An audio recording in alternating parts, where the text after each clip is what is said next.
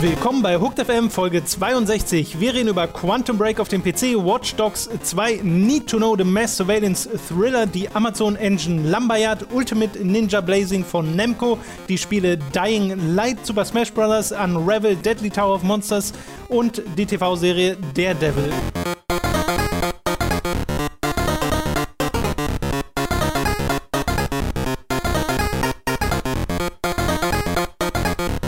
Robin, ich habe gehört, bei dir geht bald Formel 1 Action um die Ecke. Formel E. Formel E Formel. Action. Oder wenn du es als Hashtag liest, Formel E. Formel E. Formel E. äh, ja, äh, die machen, äh, also ich weiß jetzt gar nicht, ob das jetzt schon sicher war oder nur geplant ist oder so. Aber letztes Jahr waren ja schon letztes Jahr mit der Formel E in Berlin, äh, Ja. wo ich mit dem Mats dazu Besuch war am alten ähm, Flughafen Tempelhof, glaube ich. Mhm. Ähm, und das war echt cool. Das hat Spaß gemacht und war, war nicht, hat auch nicht viel gekostet. Ähm, und ich war das eine Mal im Jahr in der Sonne draußen für zwei Stunden. Das wiederum war doof. Aber naja, das muss ich diesmal aber nicht mehr machen. Das ist das Schöne, weil jetzt kann ich einfach äh, quasi aus im Küchenfenster gucken und denen dabei zugucken, weil die wollen so fast direkt vor meiner Haustür jetzt die, die Rennstrecke bauen, was ich ziemlich cool finde. Auch wenn die Rennstrecke dann sehr langweilig aussieht, muss ich sagen. Es sind original zwei Geraden und ein Kreisverkehr in der Mitte. Ja. Äh, ich weiß nicht, was das für ein Rennen sein soll, aber es sieht sehr scheiße aus. Aber ist mir egal, was vor meiner Haustür ist. Ähm, und das ist immer ganz. Vor allem ist es auch eine kurze Strecke, also die müssen ja dann ein paar Runden fahren. Das stimmt, ja. Ja. war, also die Strecke kann man sehr schnell ablaufen auch. Das ist Ja. ein bisschen weird. Ähm, aber es wird auch total lustig, das dann so vor der eigenen Haustür zu sehen, weil die bauen ja äh, das dann immer ganz schön um und du hast dann so ein futuristisches, alternatives Wunderland vor deiner Haustür. Das war ja auch bei dem Tempelhof-Ding so, weil da ja, das, das dient ja dazu, um also die Formel E ist ja da, damit äh, der, die, die elektrischen Autos einfach mehr beworben werden und diese Technologie beworben wird. Ähm, und deswegen machen sie da auch drumherum ziemlich viel. Und da, Leute fahren überall mit diesen Hoverboard-Dingern rum, äh, jeder zweite und überall hast du solche Technologie, von denen du noch nie gesehen hast. Äh, also du weißt eigentlich nur darauf, dass jemand mit einem Jetpack an dir vorbeigeflogen kommt. Ähm, und dann hast du halt diese Autos, die irgendwie mit 280 durch die Gegend rasen, aber keinen Laut von sich geben dabei. Ja. Das ist wirklich ziemlich, ziemlich cool. Ähm, deswegen freue ich mich darauf. Ich muss mal mit unserem Hausmeister reden, ob wir irgendwie aufs Dach kommen. Ich vermute nicht, weil mein Hausmeister ist ein oft sehr wütender Mensch. Aber ja, er ist so ein Hausmeister halt. So, Unser Hausmeister ist voll nett und Ja, lieb. Okay, vielleicht kann der, der kann ich aber euch dann aufs Dach. Ich weiß nicht, wie viel das Ich glaube, bringt. von da siehst du dann Aber, Aber das ist äh, ein ziemlich hohes Gebäude. Ja. Äh, egal, so, jetzt haben wir auch mal mit Formel E den Podcast das war angefangen. schön. Direkt 1000 Zu- Zuschauer verloren. Ja, aber Hörer. ich dachte, ne, auch diese Leidenschaft kann man ja mal. Wir haben ja für zwei, auch zwei dazu gewonnen, die zwei Formel E-Fans in Deutschland. Bestimmt. Ja. So, ich kann das empfehlen. fangen mit den News an mit Quantum Break, das bisher Xbox One exklusiv war. Jetzt ist es das nicht mehr, denn es wurde für den PC bestätigt, was man ja schon so vorher so ein bisschen dachte, kommt das noch für PC, weil Alan Wake kam für den PC zwar erst deutlich später äh, und die Max Payne-Spiele waren ja auch alles auch PC-Spiele. Das waren, waren, das waren PC-Spiele. Es waren. Hm? Die Konsolenports kamen da erst wesentlich Ach später. so, ja, okay. Ich Ja. weiß noch, was für ein dickes, weil der, äh, die PS2 oder die Xbox-Version, oder eines von beiden, weiß ich nicht genau, war das erste Mal, dass Max Payne 2 lokalisiert wurde, weil es auf PC nur auf Englisch rauskam. Ach so. Das weiß ich noch. Naja, aber Max Payne 3 zum Beispiel wurde ja zuletzt für alles Das gleichzeitig äh, oder Ja. ob es gleichzeitig war, weiß ich nicht. Vielleicht kam es auch auf auf jeden ein paar. Wochen später genau, oder so. Das, das passiert ja manchmal. Ja. Äh, das hier soll tatsächlich ein äh, zeitgleicher Release werden auf PC und Xbox One. Äh, 10. wann- April, glaube ich. 10. April, ja, irgendwann im April war es auf jeden Fall. Und was irgendwie ganz cool ist, ist, wenn du es auf der Xbox One vorbestellst, Digital. digital vorbestellst, bekommst du die PC-Version dazu. Mhm. Und Alan Wake und Alan Wake Genau. American Nightmare. Also da, man, also wir sind ja generell nicht so die Vorbestell-Fans, Mhm. aber da kriegt man äh, sehr viel Motivation dazu, es doch zu tun. Ja, also selbst da kann ich ja irgendwann wenig gegen sagen, weil, ey, du bekommst halt einfach zwei Versionen des Spiels und wenn du irgendwie, wenn du einen Kumpel hast oder einen Bruder, Schwester, sonst irgendwas, die vielleicht nur auf der Xbox One spielt und du spielst noch auf dem PC oder umgekehrt, kann man sich also einfach den Kaufpreis teilen. Das ist die Frage, ob das so funktioniert, weil Oder ob es Account gebunden ist. es ist ja genau, es wird ja garantiert Account gebunden sein, digital an deinen Microsoft-Account. Der ist ja der Account, den du dann auch in Windows 10 benutzt und Mhm. das ist ja Windows 10 exklusiv, soweit ich Ja. weiß. Und äh, das heißt, das wird vielleicht gar nicht gehen. Allerdings kann kann man sein, vielleicht, wenn man irgendwie zum Beispiel im selben Haushalt sich bewegt, Mhm. gleichzeitig auf Xbox One und PC die verschiedenen Versionen spielen Hm. mit dem gleichen Account. Das weiß ich aber nicht. Ja. Äh, Also wird es auch, auch nicht auf Steam geben, das Spiel, haben sie auch noch gesagt. Nee, genau. Also wie gesagt, es ist so eine Windows äh, 10 Nummer. Windows 10 Store. Und ja, aber ist, people are mad. Mad? Ja. Wieso? Ja, ja, Xbox-Fans sind mad, weil. Weil das jetzt weil- nicht mehr exklusiv ist, nicht oder was? exklusiv- Du hast nicht mitbekommen, einen riesen Nerd-Storm da, Xbox-Front und nee, die ganze Bullshit. Also wirklich gar nicht. Also es gibt echt einen Facebook-Eintrag von Xbox-Front. Ich meine, wenn du dann wirklich schon Xbox-Front nennst, ist es schon mal ein, ist ein, ein Hinweis, dass Front? halt eine Xbox-Fans seid, aber eine recht große. Okay. Und die gibt es auch schon recht, recht lange. Ähm, die haben halt, da gab es so einen Facebook-Eintrag von dem Betreiber, äh, wo wirklich da, das gefällt uns nicht, regt euch das auch so auf wie uns, dann kommentiert und klickt gefällt mir oder irgendwie sowas in der Art und Weise. Okay. Hat er, und da hat er dann eine sehr wütende News darüber geschrieben, dass das jetzt PC, also zu einem PC kommt und das anders beworben wurde und oh, dann waren doch bestimmt die ganzen Screenshots auch PC-Version und, und hast du nicht gesehen und irgendwie, das klang dann so, als ob jetzt die Xbox-Version nicht mehr rauskommt von dem, was, was er da Mhm. erzählt hat. Also einfach sehr viele Leute, die sehr wütend darüber sind, dass die jetzt, äh, dass denen irgendwie in ihren Kon Console War Streitereien im Forum ein Argument irgendwie weggenommen wurde, anscheinend.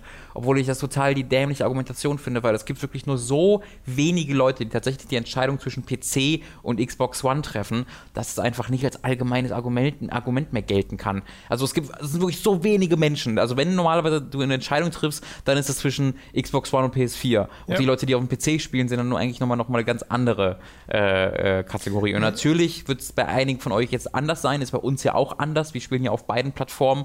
Aber die Leute, die so sehr im Gaming drin sind, dass sie sowohl einen leistungsstarken PC haben und im Falle von Quantum Break einen absurd leistungsstarken PC haben, weil die Anforderungen dafür sind ja wirklich mit das Höchste, ich gesehen habe. Also die Leute, die da mehr als 1000 Euro für einen PC bezahlen und dann noch äh, Kohle haben für eine Konsole, die sind wirklich selten. Äh, das heißt, dass einfach also diese Entscheidung wird einfach sehr selten getroffen. Deswegen, wenn, wenn Leute, wenn irgendjemand von Exklusivität redet, dann ist eigentlich immer ausschließlich PS4 und Xbox One gemeint. Genau. Man redet ja auch bei Street Fighter 4 von einem PS4-exklusiven Ja. Spiel, oft, obwohl es halt auch auf dem PC erscheint und Ja. sogar Crossplay haben wird, äh, weil es eben meistens um die Konsolen geht. Aber ich glaube, das ist auch äh, in Deutschland nochmal verstärkt, weil ja Deutschland bekannt dafür ist, dass es noch ein recht PC-starkes Land ist. Aber hier hat keiner eine Xbox One. Ja, eben. Ja, deswegen weiß ich halt auch nicht, wer sich darüber Naja, aufregt. aber das, naja, ich glaube, das sind dann die Leute, die eine Xbox One haben, sind dann vielleicht besonders leidenschaftlich dabei, weil das es so eine. Underdog-Stellung ist und man dann diese, ich habe mir den besten aller Zeiten rausgesucht. Microsoft. diese Entscheidung rechtfertigen möchte. Ich weiß es nicht, was dahinter steckt.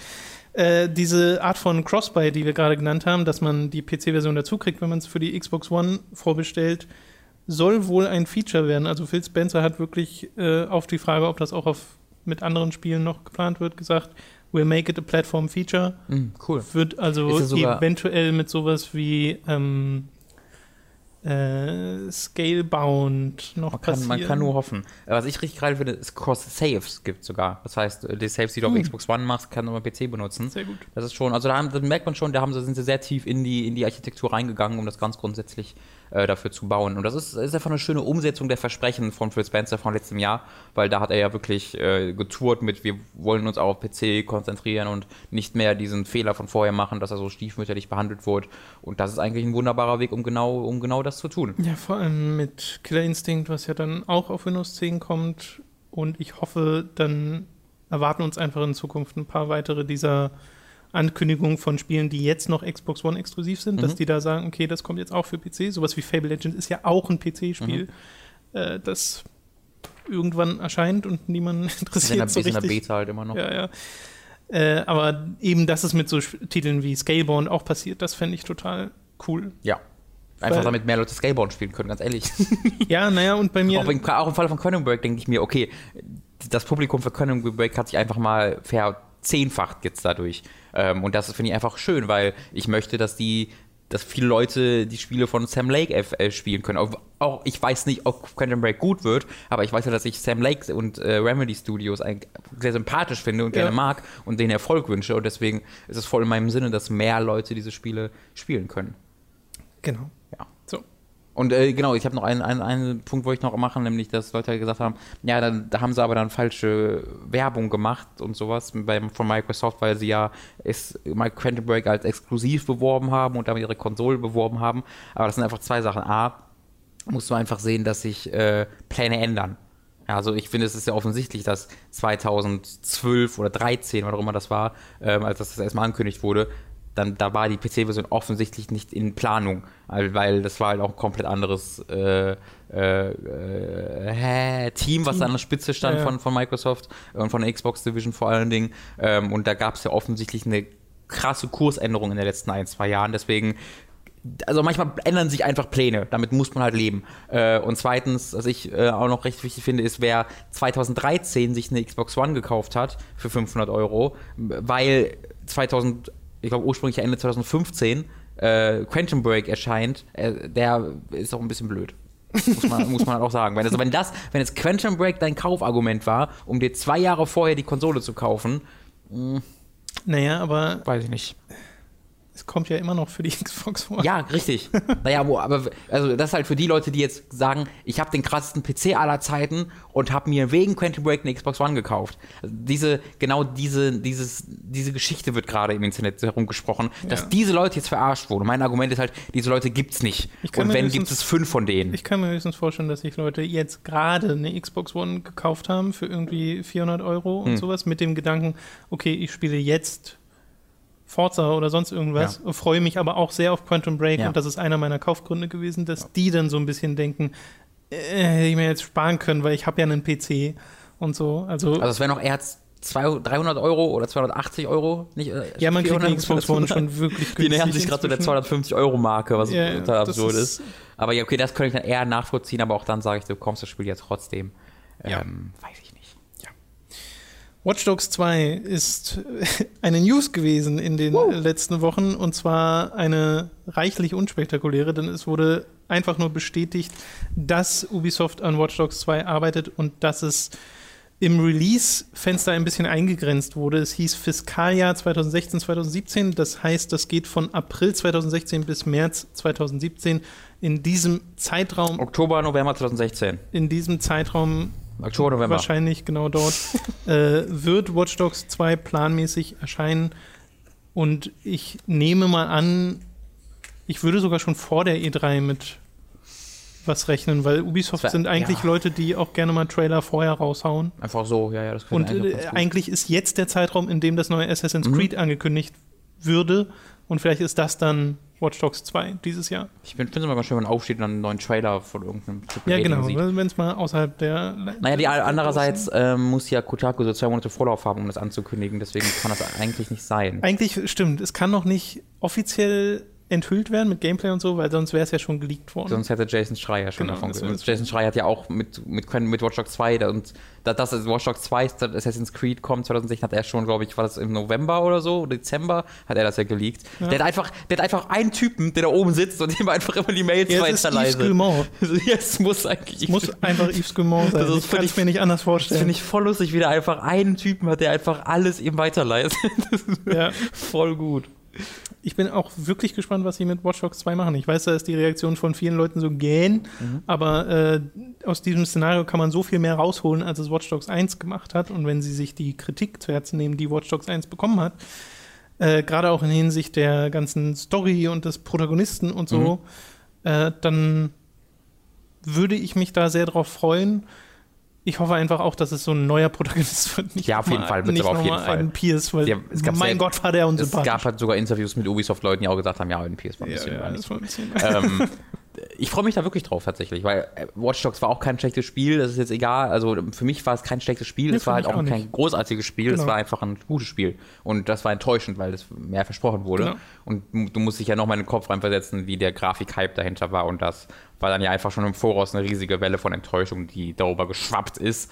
Ähm, aber wenn ich mir halt angucke, was die von Assassin's Creed zu Assassin's Creed 2 gemacht haben, ähm, was dann, wie gut der in Assassin's Creed 2 war, da ist Watch Dogs nochmal einige Ebenen über Assassin's Creed 1 und deswegen könnte Watch Dogs 2 auch nochmal extra viel geiler Muss werden. Es ja aber auch sein, weil sie die Erfahrung ja schon bei Assassin's Creed gemacht haben. Genau. Das heißt, eigentlich hätten sie es schon bei Watch Dogs 1 besser machen müssen. Ja. Aber. Aber es war halt so ein anderes Spiel, deswegen kann man da eigentlich schwer die Sachen, die man in Assassin's Creed gelernt hat, darüber auch anwenden, weil es halt so anders war. Wie auch immer, jetzt kriegen sie ja die Chance dazu, äh, uns zu zeigen, was sie noch so können mit äh, diesem Szenario, mit diesem ganzen Überwachungsstaat-Kram, was auch wunderbar passt zu der nächsten Ankündigung, zu einem Kickstarter, der uns äh, von Christine von Giga empfohlen wurde, äh, da mal ein Auge drauf zu werfen, weil sonst hätte ich den garantiert nicht mitbekommen.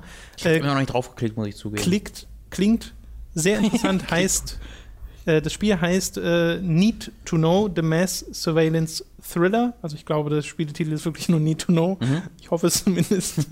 äh, und sie haben, das ist ein recht unbekanntes Studio, die heißen, warte mal, ich hatte es mir aufgeschrieben, äh, Monomyth Games. Und was sie dort machen, ist quasi einen 2D ähm, ja, NSA-Simulator, so ein bisschen. Okay. Also du hast so eine Weltkarte als äh, grundlegendes Spielelement und dann siehst du in diesem Trailer, den sie schon veröffentlicht haben dafür, ganz viele Sachen, wie du durch Chatlogs durchgehst, durch äh, soziale Netzwerke durchgehst, Personen, Informationen. Ich hoffe, das sind echte Seiten. durch echte ich hoffe nicht.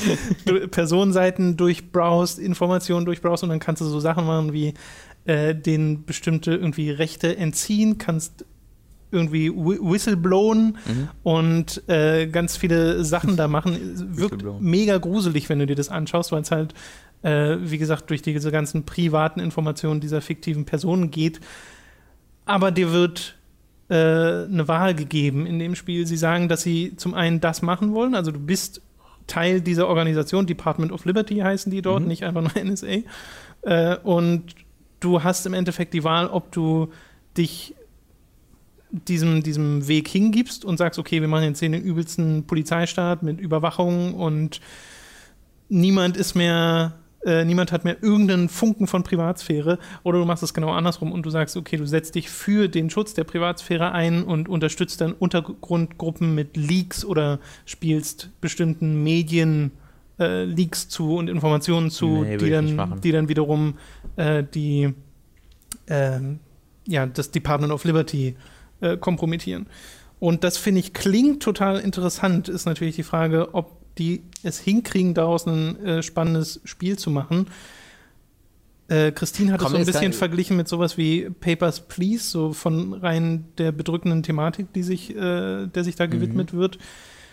Aber dadurch, dass das äh, Entwickler sind, bei denen ich jetzt nicht weiß, was die vorher groß gemacht haben und ob sie überhaupt irgendwas groß gemacht haben, bin ich da immer noch ein bisschen skeptisch. Es wirkt aber so, als ob sie sich zumindest aus technischer Sicht nicht übernehmen. Also es wirkt grafisch total simpel Ja. und die Charakterporträts sind so Comic-Figuren, die finde ich jetzt nicht so wahnsinnig gut aussehen.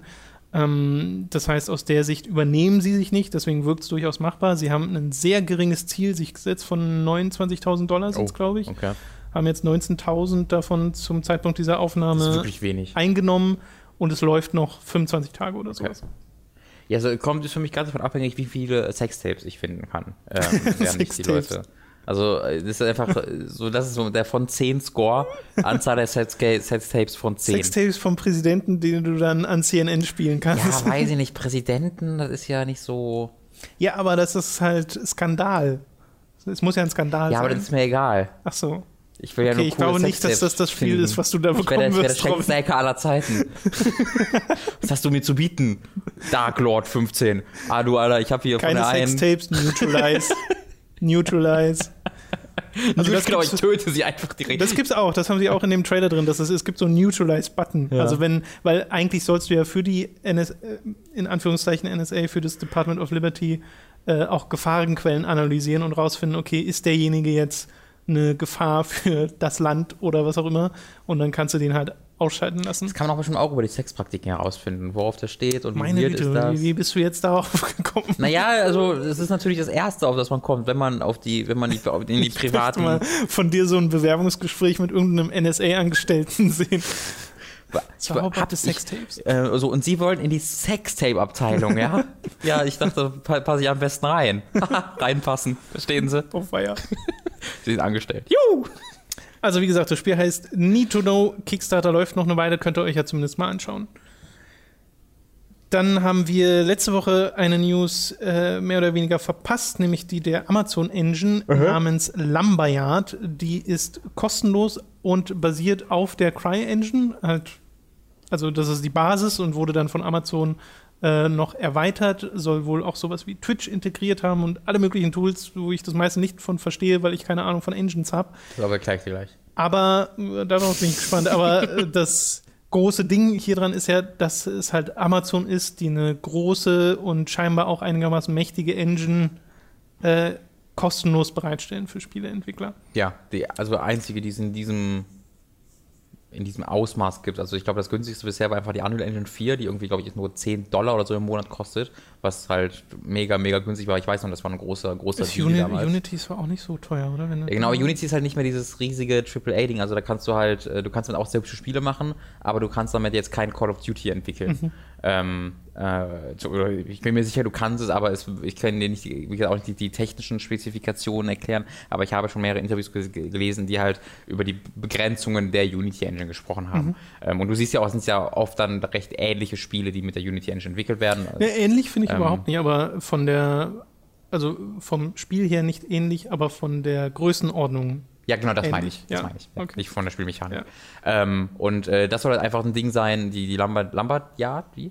Lamba, ja, Lumberyard. Lumberyard Engine. Die soll einfach wirklich genutzt werden, so wie die Unreal Engine 4 genutzt wird, so wie die Cry Engine genutzt wird Ja. für AAA-Dinger. Ähm, und äh, soll so ein bisschen Privatpersonen und kleineren Studios die Möglichkeit geben, halt in diesen AAA-Bereich reinzusteigen äh, oder mit Engine in diesem Bereich zu arbeiten, was vorher einfach nur schwierig möglich war. Ähm, und ich finde das total interessant, weil das ist eine Fortsetzung der Geschichte, die vor einem Jahr oder sowas äh, vonstatten ging, wo Crytek, oder vor zwei Jahren, ich bin mir gar nicht mehr so sicher, wo Crytek einfach kurz vorm Ende stand, äh, wo sie ihre Leute nicht mehr bezahlt haben, wo die dann Homefront abgegeben haben an Deep Silver ähm, und äh, wo dann eben auch irgendwie die Nachricht kam, ein paar Wochen später, dass ja, Crytek ist wieder gerettet, weil sie irgendwie für 75 Millionen war es, glaube ich, oder 80 Millionen oder irgendwie sowas in den Dreh rum, äh, irgendein Recht an irgendeiner oder irgendeine Lizenz an irgendjemanden verkauft hatten. Man wusste nicht so, was dahinter steckt. Ähm, und jetzt kam halt raus, das war halt einfach, dass sie quasi Amazon für diesen einmaligen Preis von 55 Euro ähm, unbegrenzten Zugriff auf ihre En Engine äh, gegeben haben und die von darauf basierend eine eigene Engine bauen konnten. Und ich meine, das sagt halt so viel aus darüber, wie krass am Ende oder vor der, vor der vom Abgrund Crytek stand, weil die haben wirklich ihre Engine, also Cry, die Cry Engine hat gerade unglaublich an Wert verloren für jeden, weil die einfach jetzt, du hast jetzt halt eine Engine, die auf diesem gleichen Fuß basiert, auf dem gleichen Fundament basiert, aber halt komplett kostenlos ist und auch darauf ausgelegt ist, dass sie einfach nutzbar ist. Weil das hört man über die Cry Engine recht häufig, dass sie ein bisschen, also dass sie im Vergleich mit der Unreal Engine schwieriger zu nutzen sei. Ähm, und dafür sieht sie halt einfach ein bisschen besser aus. Also die CryEngine ist ja immer noch so, äh, wenn man, wenn man auf das optisch guckt, äh, so das Nonplusultra. Ja, wobei Ähm. Unreal Engine 4 das ja so ein bisschen ablöst. Das kann gut sein. Also ich habe bisher immer noch nichts gesehen, was so Crysis 3 selbst so überbietet. An tatsächlichen Spielen meinst du? Genau. Okay. Ähm, deswegen muss, Naja. ich, muss ich nehmen, findest du, findest du schon?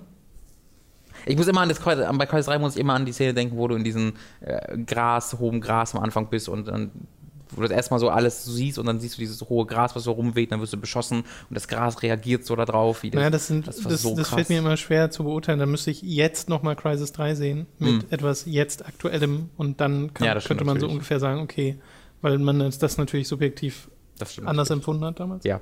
Ähm, aber das finde ich halt total einfach super interessant, weil das, was das jetzt für Konsequenzen für Crytek hat, für ihre Lizenz, äh, Lizenzgeschäfte mit der CryEngine, ob es da jetzt noch Interesse gibt oder ob es einfach alle zu Lumberjack migrieren, die vorher an der CryEngine interessiert waren, ob überhaupt jemand sich für Lumberjack interessiert äh, oder ob man da sich zu viele Sorgen macht, Lumberyard. Lumberyard, Entschuldigung, ob man sich zu viele Sorgen macht, dass man einfach in dieses Amazon-Ökosystem reingezwungen ist, weil man ja, das ist ja das Ding, dass halt Twitch integriert ist. Ähm, zum Beispiel, was war noch? Neben Twitch war noch irgendwas.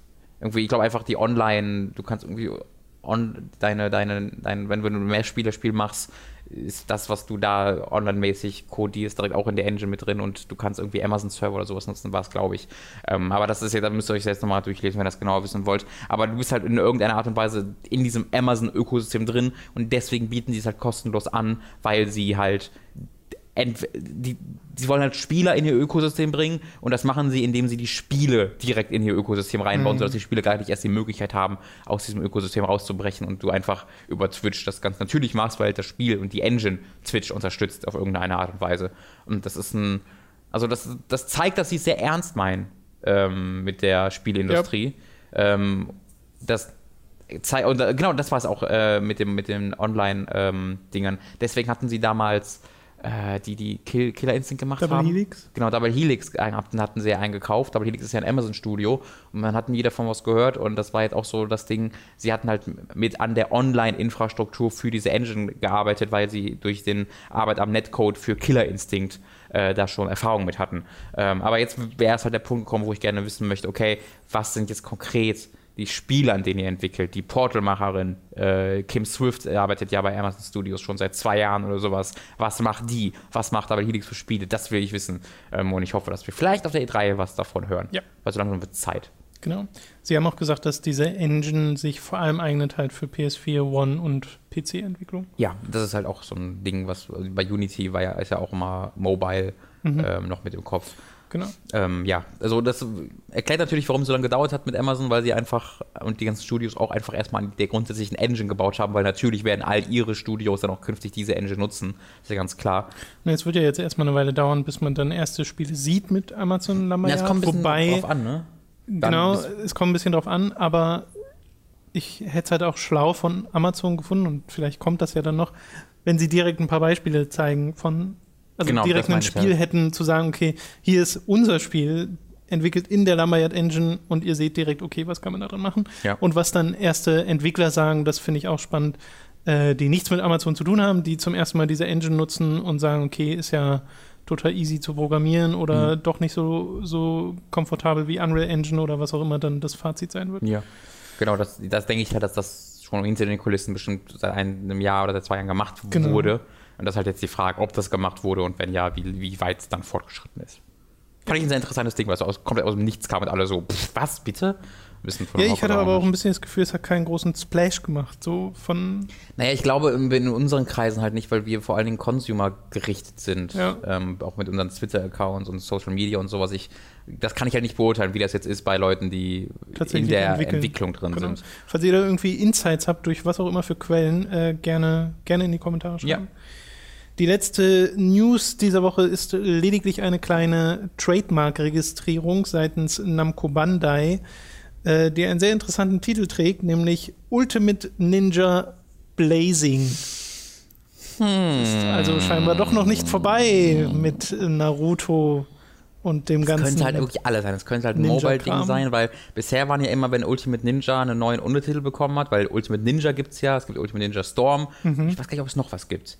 Aber ich glaube, auf jeden Fall gibt es die zwei. Ja. Ähm, und das war im Grunde so der Sprung von die Kon der einen Konsolengeneration zur nächsten. Deswegen ist jetzt die Frage, ist das vielleicht ein Vita-Ding? Ist das ein eigen, wollen sie für die Next-Gen-Reihe jetzt einen eigenen, also Xbox One PS4 meine ich damit, wollen sie dafür eine eigene Serie jetzt haben? Und was zum Teufel soll das sein? Ja. Ähm, also es kann natürlich sein, hm. dass es einfach irgendein so Mobile-Ableger ist ja. von Naruto und was total unspektakuläres. mit Naruto. Genau, aus, einem, aus so einem Trademark-Ding kann man halt einfach nur spekulieren. Aber es kann eben auch sein, dass es so ein bisschen das Zeichen dafür ist, okay, Ultimate Ninja Storm ist jetzt zwar vorbei, aber sie machen, Name. sie machen in der Serie weiter, in, bedienen sich dann einfach dem fortlaufenden Naruto-Mythos, weil Naruto geht ja immer noch weiter, auch wenn es nicht mehr vom Original äh, Dude geschrieben wird. Aber halt nochmal viel langsamer, weil vorher war ja Naruto mal was eine wöchentliche Serie, jetzt halt eine monatliche äh, Serie äh, mit dem Nachfolger-Manga. Vielleicht wird es auch ähm, einfach ein einmaliges Spin-off.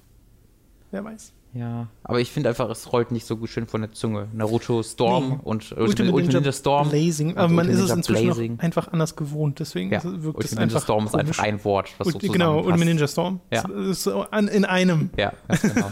Ohne Pause. Ich bin gespannt. Ich hoffe tatsächlich, tatsächlich ein bisschen, dass Cyber Connect da aber los von kommt. Ja, ich hoffe auch, dass es nicht von Cyber Connect entwickelt wird, weil die sollen was anderes machen. Ja, was mich dann wiederum auf sehr viel weniger interessiert werden lässt an Ultimate Ninja Blazing. Weil der Grund, warum ich immer an Storm interessiert war, war, weil Cyber Connect gemacht hat. Naja. Also ich, ich bin jetzt auch. vielleicht machen sie einfach ein Studio auf CyberConnect 3. das ist dann. Was ist eigentlich passiert mit äh, CyberConnect 1? D- d- CyberConnect 3. Das ist gut. Ja. Einfach so ein Nachfolger, so genau Nachfolger für Studios, für Spiele. ja, Crytek war jetzt weniger gut, aber mit Crytek Crytek 2 2. wollen wir alles besser machen. Ja, woher kommt die 2 in CyberConnect? Ich, das habe ich mich schon immer gefragt. Das ist so ein komischer Name. Ich, das, aber japanische Studios haben so oft komische Namen, deswegen hinterfrage ich das nicht. Okay. Es ist ein Mysterium. Ja, gibt es bestimmt eine voll tolle Erklärung hinter. Ja, meine, mein Papa heißt Cybercrack und meine Mama heißt 2. Deswegen habe ich die so genannt. Wir kommen zu den Spielen, die wir diese Woche gespielt haben. Angefangen mit einem Spiel, das schon im letzten Jahr ursprünglich erschienen ist und dieses Jahr ein Update bekommt. Ich dachte, wir können, hätten jetzt diesen perfekten Übergang so machen können. Zu, achso, stimmt, wir können auch Weißt du? erst über äh, Ultimate Ninja Storm 4 reden ein wenig. Das haben äh, Robin und ich schon durchgespielt, beziehungsweise Robin hat es gespielt, ich saß daneben und habe zugeschaut. Äh, für Time to 3, das heißt, das wird diese Woche starten, das äh, Let's Play dazu. Und äh, da seht ihr dann unsere Reaktion auf das Ganze. Und diesmal war es ja Also, wirklich was. sie. Gibt keine Facecam, möchte ich nur, weil jetzt die ersten Leute Genau, keine, keine Fest äh, Nur ähm, diesmal war es ja wirklich was Besonderes, weil ein Teil der Story kanntest du ja dann auch nicht. Ja. Und ich habe bis dahin so ein bisschen aufgeholt, dass ich so ungefähr wusste, worum es ging. Und wir haben sowohl sehr viel Begeisterung empfunden beim Spielen, aber auch so ein bisschen Ernüchterung. Ja. Und zwar erst Ernüchterung, dann Begeisterung, glücklicherweise, Ja. in der Reihenfolge. Ähm, weil die Story-Inszenierung in diesem Spiel, in der, im Story-Modus, ist einfach größtenteils sehr, sehr mau mit diesen Anime-Standbildern, die da gezeigt werden. Also wirklich, wo sie sich einfach Screenshots aus dem Anime genommen haben und die dann so ganz leicht animieren, dass man irgendwie ein Blatt durch die Gegend fliegt. Aber ansonsten Und dann blurren sie halt immer so in die, Ne- in die Bewegung rein. Also Genau. im Anime läuft dann ein, ein, ein Charakter nach vorne und da, und da cutten sie halt zum nächsten Bild, wo der zwei Meter weiter vorne steht, aber nicht straight dahin, sondern sie machen so ein, ein Cross-Dissolve im Ja, Premiere. so.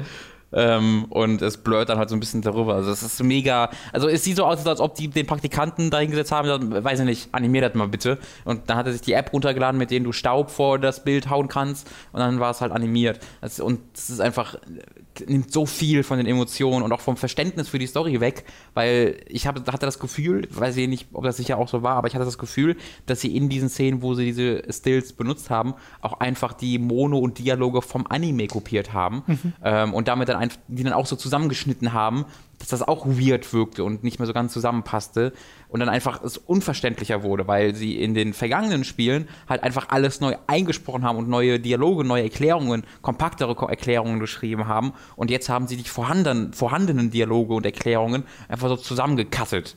Und das wirkte einfach nicht sehr, ja, nicht sehr gut. Es wirkt überhaupt nicht wertig und das ist, ist halt im direkten Kontrast zu allem, was in Ingame-Grafik passiert. Die Ja. ist nämlich fantastisch äh, und gehört wahrscheinlich oder also gehört einfach zu dem bestinszeniertesten, was man sich so in Videospielen geben kann, weil es wirklich absurd grandios aussieht, wie die mit Partikeleffekten ähm, umgehen und protzen. Mhm. Aber wenn du dann im Kontrast dazu auch ab und zu sogar Kampfszenen hast, die mit Standbild Ja, äh, äh, Anime-Standbildern erzählt werden, dann hast du so gar keinen Szenenzusammenhang. Also da gab es so ein, zwei Kampfszenen, wo ich wirklich nicht wusste, was Ja. genau gerade passiert ist, weil es einfach nicht verständlich ist, wenn es mit Standbildern erzählt wird, die über so kurze Überblendeffekte miteinander verknüpft sind.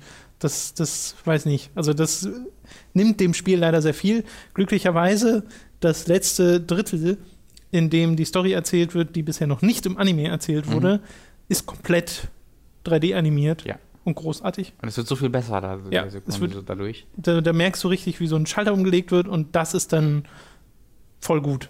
Und Ja. das Problem ist ja auch, also die, die, die Enttäuschung kommt ja so ein bisschen daher, dass in Ultimate Ninja Storm 3, was wir, ähm, wo, was wir jetzt fast fertig haben auf Time to 3, äh, konstant wirklich alles animiert wurde. Selbst Gespräche, ich meine, oft stehen sie sich nur gegenüber und dann gibt es ein paar Kamerafahrten und so, Mhm. aber es wirkt halt so viel dynamischer, als Mhm. äh, wenn du da so Anime-Standbilder siehst, die auch stilistisch einfach ein bisschen anders sind als Ja. äh, das Spiel. Und dann dazu kommt ja noch, dass du in Ultimate Ninja Storm 2 und 3 halt die Welt hattest, die es verbunden hat miteinander. Dort ist eine einzige große Geschichte ähm, aus der du nie rausgezogen wurdest. Und jetzt ist halt so, alle fünf bis 15 Minuten ähm, kommt halt Chapter End, du wirst erneut in einen Missionsauswahlsbildschirm geworfen, schaltest dann da die neue Mission frei ähm, und startest dann die nächste Mission und dort kommt dann die nächste Cutscene. Ähm, das wirkt einfach sehr viel weniger dynamisch und sehr viel weniger, also du hast du wirst weniger in die Story reingesogen, weil du immer wieder rausgeworfen wirst. Ich finde, dieser Story-Modus also ist eine, eine, riesige Enttäuschung gewesen, ähm, weil du einfach so viele, ich weiß nicht, das hat so sechs Stunden vielleicht gedauert, würde ich mhm. schätzen, und davon waren es halt einfach vier Stunden, wo wir ständig ja. Fuck. Und, dann, und, ähm, so, und so fünf, sechs Mal waren wir aber auch so, wow, geil, aber wir waren so oft einfach, was ist das denn? Ach, was soll das? Und wenn ich mir angucke, wie das im vorherigen Spielen war, wo wir ab und zu sagten, man dauert das lange, aber trotzdem nicht irgendwie wirklich gelangweilt oder enttäuscht waren, während wir oft einfach davor saßen, man ist das gerade kacke. Das könnte ja. gerade so viel besser sein. Äh, da ist das ein riesiger Rückschritt. zusammen mit der Geschichte, die einfach auch nicht so toll ist wie in den vorherigen Gang, in den vorherigen Spielen, weil sie einfach sehr viel weniger erzählt und was sie erzählt, ist einfach sehr viel weniger ähm, spannend, weil es halt in diese Göttergeschichte geht und du bist und hast du nicht, also es geht einfach um die Entstehung der Welt, um die Zerstörung der Welt und riesige Göttergeschichten und bla bla bla, während es in den vorherigen Spielen immer sehr konkret um die Geschichte um Naruto und, und Sasuke geht und um Narutos Versuch, Sasuke zu retten und hast ja nicht gesehen. Ähm, und das ist in diesem Teil auch wieder ein Teil der Geschichte, aber es dauert sehr, sehr lange, um da hinzukommen. Und der ganze andere Kram ist so ein bisschen so, ja, ja, komm, jetzt beschwer mal deine komischen Riesen ne, Ninja-Max da irgendwie und dann kämpft gegeneinander. Aber sobald es dann wieder zu den Charakteren ging und die ganze Göttergeschichte ein bisschen nach hinten gestellt wurde, war ich, habe ich gemerkt, wie ich direkt viel mehr drin war, wie ich direkt wieder emotional drin war, äh, während ich vorher einfach die Grafik und die Inszenierung genossen habe, aber emotional war es mir wirklich völlig egal, was da mit diesen riesigen Monstern irgendwie passiert und nicht passiert. Ja. Naja, das ist halt. Ich, ich weiß nicht, ob es der Entwicklungszeit geschuldet ist oder einfach irgendeiner kreativen Entscheidung. Also eigentlich hatten sie mehr Entwicklungszeit als in den vergangenen Spielen. Ja, ja, ne, es kann ja trotzdem sein, dass das, was sie da gemacht haben, trotzdem all diese Entwicklungszeit verbraucht hat. Andererseits gibt es halt auch immer noch so Sachen wie einen Adventure-Modus, wo du in der Welt durch die Gegend laufen kannst und so. Da wollte ich gleich noch zu kommen. Genau, so kleine Quests machen kannst, aber nur da fließen ja auch Entwicklungsressourcen rein. Ah. Also ich habe mich noch mal ein bisschen, noch ein bisschen da reingesetzt und ich kann es eigentlich so kaum glauben, weil es ist, es ist wirklich zu 95 Prozent, wir haben Assets aus den vergangenen Spielen, lass ja. die mal benutzen. Ja, ja. Weil, also Konoa haben die halt, also das Heimatdorf haben sie halt nochmal neu aufgebaut, beziehungsweise teilweise neu aufgebaut, aber alle anderen Gebiete sind einfach Gebiete, in denen du in den vorherigen Spielen warst, okay. die sie einfach eins zu eins kopiert haben, durch die du dann läufst, wo du dann Kämpfe kämpfst, die aus den vergangenen Teilen stammen. Wo einfach dann so, oh, erinnerst du dich noch, als ich gegen Gara gekämpft habe und dann gibt es ein Memory Fragment. Das ist, das ist der gesamte Adventure Mode. Okay. Da ist nichts anderes drin, als du kämpfst entweder so Free Battles, die du einfach auch so aus dem Menü starten könntest, oder du erinnerst dich an vergangene Kämpfe, die aber auch nicht inszeniert sind, sondern einfach, auch einfach nur One versus One Battles, die du so im, aus dem Hauptmenü starten könntest. Ähm, und ansonsten läufst du einfach durch diese Gegenden, die durch Menüs auch wieder, die nicht durch eine große offene Welt verbunden sind, sondern du, du wählst ja einfach in, auf so einer Overworld-Karte den, den, die Orte aus und das sind dann einfach Orte, die in den vergangenen Spielen drin waren. Ähm, und da war jetzt, also das wird halt so ein bisschen durch so eine Geschichte zusammengehalten, wie äh, Sakura versucht, äh, Hinata und Naruto zusammenzubringen und okay. die beiden total oblivious dazu sind und das ist ganz sympathisch, aber es ist halt, an, aber es wird halt auch nur durch ähm, Text erklärt. Also du hast keine Sprachausgabe mhm. oder so. Es wird wie in, teilweise in Ultimate Ninja Storm 2, wo du einfach die Textblasen hast. Also das wirkt einfach total dran geklatscht, ohne irgendeine zusätzliche Arbeit. Die Quests, die du da bekommst, sehen dann einfach so aus wie, mach 150 Kisten kaputt und sammle alle Poster und so. Das sind so die Aufgaben, die du in dieser Welt bekommst. Dazu ruckelst einfach, wenn du durch Konoha läufst und so auch ein bisschen. Ähm, das, der, der Adventure-Mode ist total weird und äh, überflüssig. Da ist nichts drin, mhm. was in irgendeiner Art und Weise dir was gibt, weil du, du schaltest dadurch auch nichts frei. Du schaltest alle Charaktere im Story-Modus frei. Du kriegst mehr Kohle, äh, mit denen du dir irgendwie Kostüme kaufst und sowas. Die bekommst du alle eher im Online-Modus und sowas. Also es gibt keinen Grund, diesen Adventure-Modus zu spielen. Ähm, und das war so ein bisschen das, wo ich mich dann auch darauf gefreut habe zu sehen, was die da dann, oder was meine Erklärung dafür war, dass der Story Mode so zurückgefahren wurde im Vergleich zu den vorherigen Teilen, dass die halt die Ressourcen da reingesteckt haben, aber haben sie auch nicht. Nee, es fällt mir schwer einzuschätzen, wie viel wie lange es tatsächlich dauert für so ein Team dieser Größe, das zu machen, was sie im Story-Modus gemacht haben. Nee, also, also immer, wenn's wenn es halt mit dem dritten, zweiten Teil vergleicht, da haben sie alles und mal tausend, also nochmal extra viel mehr. Und ja, diese, aber sie, sie, haben jetzt mehr Partikeleffekte, aber sie haben trotzdem noch die gleiche Engine und die gleichen Charaktere ja. und das ist alles, du siehst immer noch, okay, das ist immer noch das gleiche wie im vorherigen Teil, nur ist halt ein bisschen höher aufgelöst und hübscher äh, und Partikeleffekte. Ähm, wie gesagt, ich weiß es hm. nicht.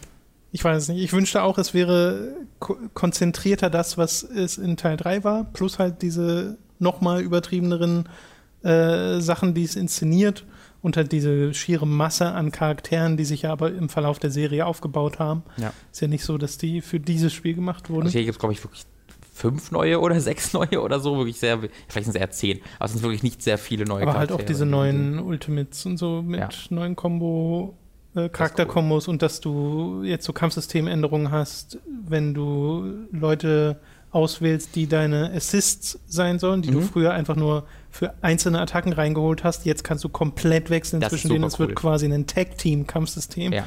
Äh, und das ist schon ziemlich cool. Das ist super toll. Ja.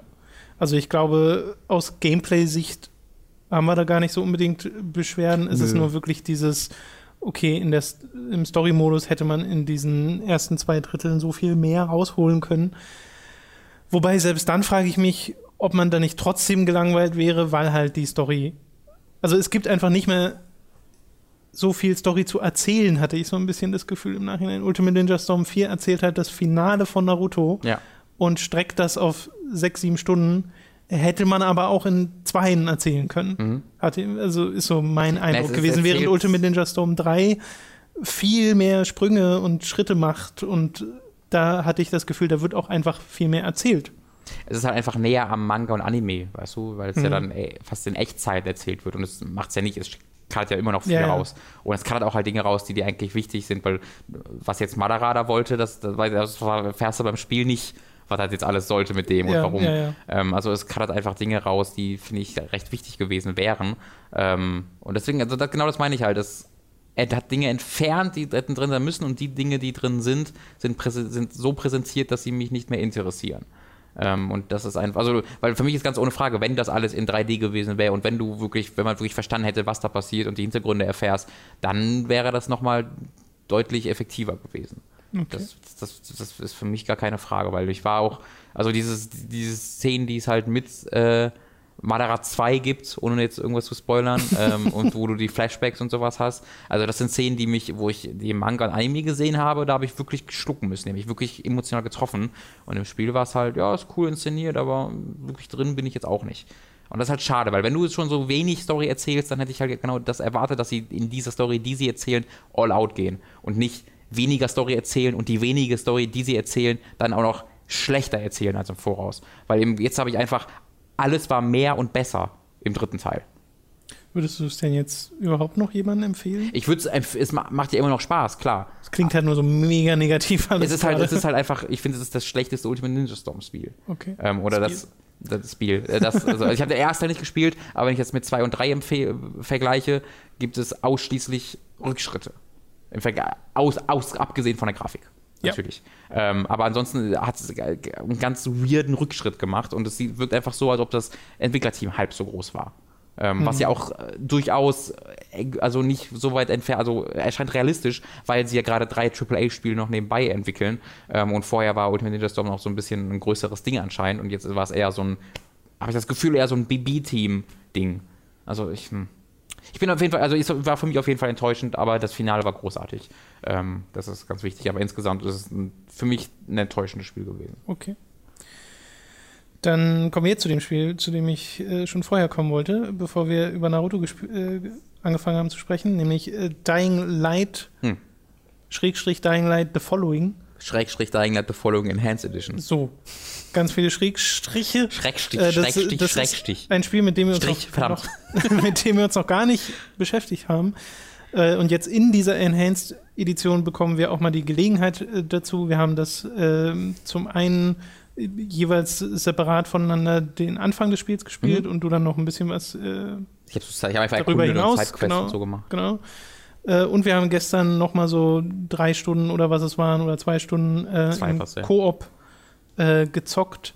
Es ist also ein Ersteindruck äh, Ja. über den wir hier reden.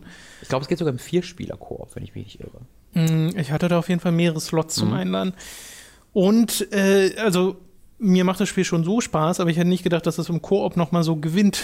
Geht mir ganz genauso wieder. Ja. Ich war da total überrascht von, weil normalerweise habe ich immer so die Erfahrung gemacht, Koop ist meistens ganz nett, aber meistens nicht wert, dass ich mich irgendwie mit anderen Leuten dann noch äh, irgendwie auseinandersetze und sie sagen, okay, wir müssen uns dann und dann treffen zum Spielen. Das ist mir meistens nicht wert.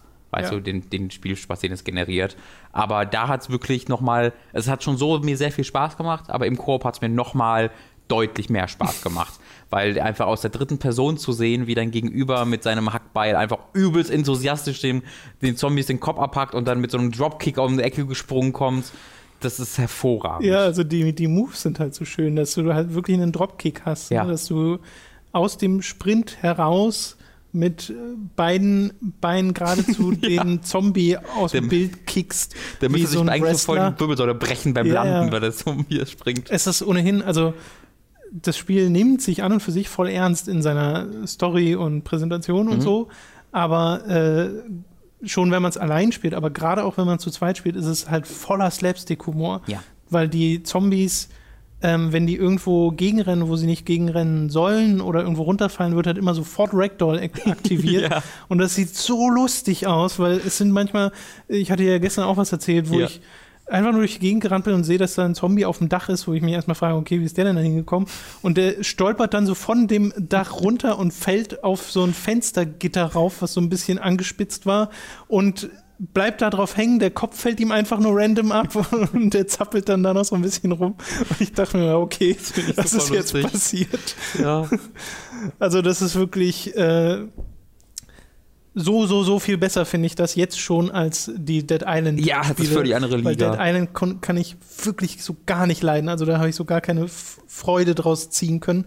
Äh, das hier nimmt sich so ein bisschen das, was Dead Island gemacht hat, nämlich halt auch, dass du dieses Zombie-Ding hast, dass du Crafting hast, dass du diese Rollenspielelemente hast mit den verschiedenen Skills und packt das Ganze dann noch in diese, diesen Free-Running-Modus, den man so aus Mirror's Edge kennt, äh, was finde ich total Sinn macht in einem äh, Zombie-Szenario, aber was halt auch einfach sehr viel mehr Spaß macht. Ja. Also du, die Mobilität, die du kriegst, dass du wirklich eigentlich überall raufklettern kannst, äh, gibt dem ganzen Spiel halt eine tolle Dynamik. Jetzt weiß ich natürlich nicht, ob diese Dynamik auch nach zehn Stunden noch Spaß Mhm. macht. Aber äh, momentan hätte ich jetzt gerade wieder Bock, äh, zu zweit das weiter zu zocken. Ja, auch von dem her, was ich so gelesen habe, was halt noch so kommt an Mechaniken und an Werkzeugen, die auch das Parcours noch ein bisschen äh, verändern. Da freue ich mich echt drauf, das zu sehen. Und das ist auch so ein Ding, was das Spiel wunderbar macht, ähm, weil es dir ja wirklich relevante Skills mit der Zeit gibt, die dein Spielgefühl verändern. Ohne aber, und das ist normalerweise immer das Risiko, wenn du das machst, dass es sich dann am Anfang total scheiße anfühlt. Weil oft ist es ja so, dass du am Anfang diesen Charakter spielst und der einfach nichts kann und das doof ist und du dann erst nach vier Stunden die Fähigkeiten bekommst, die du eigentlich schon in der ersten Stunde haben willst. Und das Gefühl hatte ich nicht. Ich hatte so ab der ersten äh, Minute auch Spaß am Spiel, aber mittlerweile habe ich halt diesen Dropkick freigeschaltet und habe jetzt so einen Ground Pound, wo ich einfach einen Hammer auf den Boden haue, wo so eine Druckwelle entsteht, alles wird weggehauen um mich rum. Ja. Ähm, ich kann Wurfsterne werfen, mit denen ich rote Tonnen explodieren lasse, wo einfach alle Teile durch die Gegend fliegen. Ja, und da haben wir dann vorher so Firecracker hingeschmissen, also kleine ähm, Feuerwerk im Endeffekt, was, weil Leute Geräusche die Zombies anlocken und dann sind die da alle zu dem roten Fass hin und du haust einen Schuriken in Ja. die Mitte und dann explodiert halt alles. die da alle weg. Und dann ist noch so eine, das hast du leider nicht gesehen, aber da war dann so ein äh, Typ in einem Hazmat-Suit, also ein Zombie im Hazmat-Suit, auch neben diesem roten Fass und der hat so eine Propangasflasche auf dem Rücken gehabt und die ist dann mit, hat dann so ein Loch bekommen und dann ist der Zombie so durch die Gegend geflogen und so, oh Gott, und dann ist halt die Propangasflasche explodiert, einfach der Typ ist auf tausend Teile zersplittert und das ist, das war, ist eine hervorragende Sandbox, die ganz unabhängig von der, von der Missionsstruktur und der Story einfach wunderbar funktioniert. Ja. Ich kann mich einfach da reinsetzen und äh, Blueprint, Blue, Blueprints, Blueprints sammeln, wo ich dann wirklich Dead Rising Waffen baue, so irgendwie zwei äh, so riesige Hämmer mit Sägen dran und sowas, wo dann einfach die Gegner in zwei Teile zerschnitten werden mit jedem Schwung, den ich irgendwie tätige. Ähm, ich habe ständig das Gefühl, ich lerne Neues, äh, ich lerne neue Fähigkeiten, ich bekomme neue Waffen. Ähm, die Upgrades, die du auf deine Waffen baust, sind dann auch ähm, optisch äh, äh, machen sich bemerkbar. Also ich habe irgendwie mal so einen Hammer gehabt, wo ich so eine und ich habe dann so einen epischen, weil das ist wie in so einem Rollenspiel alles auch farblich kodiert, nach episch und also blau und lila und gelb. Ähm, und ich hatte, glaube ich, halt so einen lila Blueprint, also recht selten war, sehr viel wert, ähm, der irgendwie sowohl Bleeding erzeugt als auch Elektrostöße. Und den habe ich irgendwie auf dem Hammer gebaut, weil da wusste ich noch nicht so ganz, wie das funktioniert. Ich habe einfach irgendwo drauf gebaut. Und jetzt habe ich einfach so einen Hammer, der aber noch so eine komische, wie so eine Säge da drauf hat und Leute irgendwie elektrisiert. Das heißt, wenn ich irgendwie in so ein Zombie-Ding auf dem reinrenne, mit dem Hammer auf die draufhaue, dann springt dieser, dieser ähm, Elektroschock von Zombie zu Zombie und die stehen alle da und werden alle geschockt und dancen dann so fast darum. Und ich stehe mit meinem cleveren Hämmerchen daneben und freue mich das macht mir wirklich viel Laune, dieses Spiel. Ich ja. freue mich da auch sehr drauf, mit der noch mal ein bisschen weiter die Gegend zu erkunden. Oh ja. Und wir haben ja noch nicht mal den Following, äh, die Kampagne gesehen. Das ist ja noch mal eine ganz eigene Map mit eigener Mission, was so ein wirkliches Add-on, ja. ein klassisches Add-on ist, ähm, was dann auch ein Fahrzeug noch hat und da eine neue Mechanik reinbringt. Ähm, ich glaube, da ist echt einiges drin. Ja, und wer das noch nicht gespielt hat letztes Jahr, der kann da, glaube ich, wirklich mal ein Auge drauf werfen. Ich meine, es ist äh, so absurd und so überzeichnet, auch in seiner äh, Gewaltdarstellung, mhm. dass ich mich da erneut wieder wundere, warum das so wahllos ja. in Deutschland nicht erscheinen durfte. Warum das indiziert Weil das ist. ist so, also das ist wirklich total willkürlich, weil im letzten Jahr ist Mortal Kombat X Aha. unzensiert bei uns entschieden, jetzt äh, erschienen. Jetzt gerade wurde Fallout 3 die unzensierte Fassung vom Index genommen. Ach echt? Ja. Ah. Und äh, das sind so Sachen.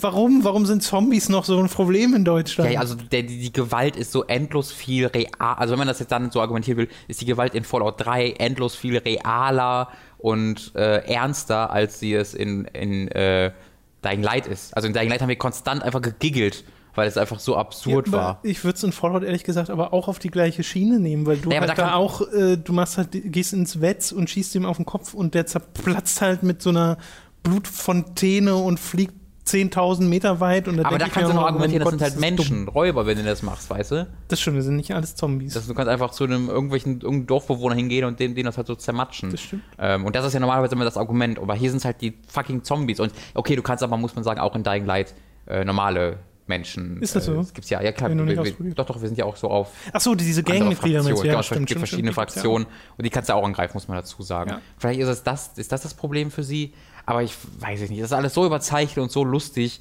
ähm, dass wir einfach tierische Freude damit hatten. Ich habe jetzt gerade eine Fähigkeit freigeschaltet, äh, das, hast, das hast du ja auch noch gesehen, wo ich mir Zombies, die mich angreifen, einfach nehmen kann und der, der slappt die so zur Seite einfach. Ja, und wenn ja. du dann auf einem Häuserdach stehst, dann machst du so, äh, und dann wirft er einfach die Zombies vom Dach, so die dann so, oh Gott, und dann einfach übelst zermatschen am Boden. Das ist Aber wahnsinnig lustig. Ist das bei Dead Rising 3 nicht genauso gewesen?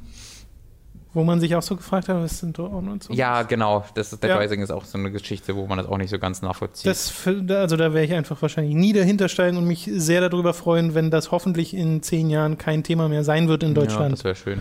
Ähm, was wir noch nicht erwähnt haben, was wir noch nicht so wirklich gespielt haben, ist halt die, die Nacht weil das ja eine ganz eigene Mechanik ist, dass du in der Nacht doppelt so viele Erfahrungspunkte bekommst, mhm. aber dafür eben auch äh, alles viel gefährlicher ist. Die Nacht ist so ein bisschen äh, äh, Dragon's Dogma mäßig. Sie ist wirklich dunkel, du siehst nichts äh, und du, da sind, kommen plötzlich Gegner raus, die genauso schnell sind wie du und äh, genauso parkouren können wie du. Parkour-Zombies, die Stimmstaller-Zombies. Ja. Ne, wir hatten diese, diese eine Szene gestern nur, wo es halt wirklich dunkel war und wir mussten fliehen. Genau, es wird dann einer Mission keine, einmal eingeführt. Genau, wir hatten keine Medkits und. Das war schon so ein Panikmoment, so wirklich so, oh ja, Gott, ja. ich lass dich zurück, einfach okay, tschüss.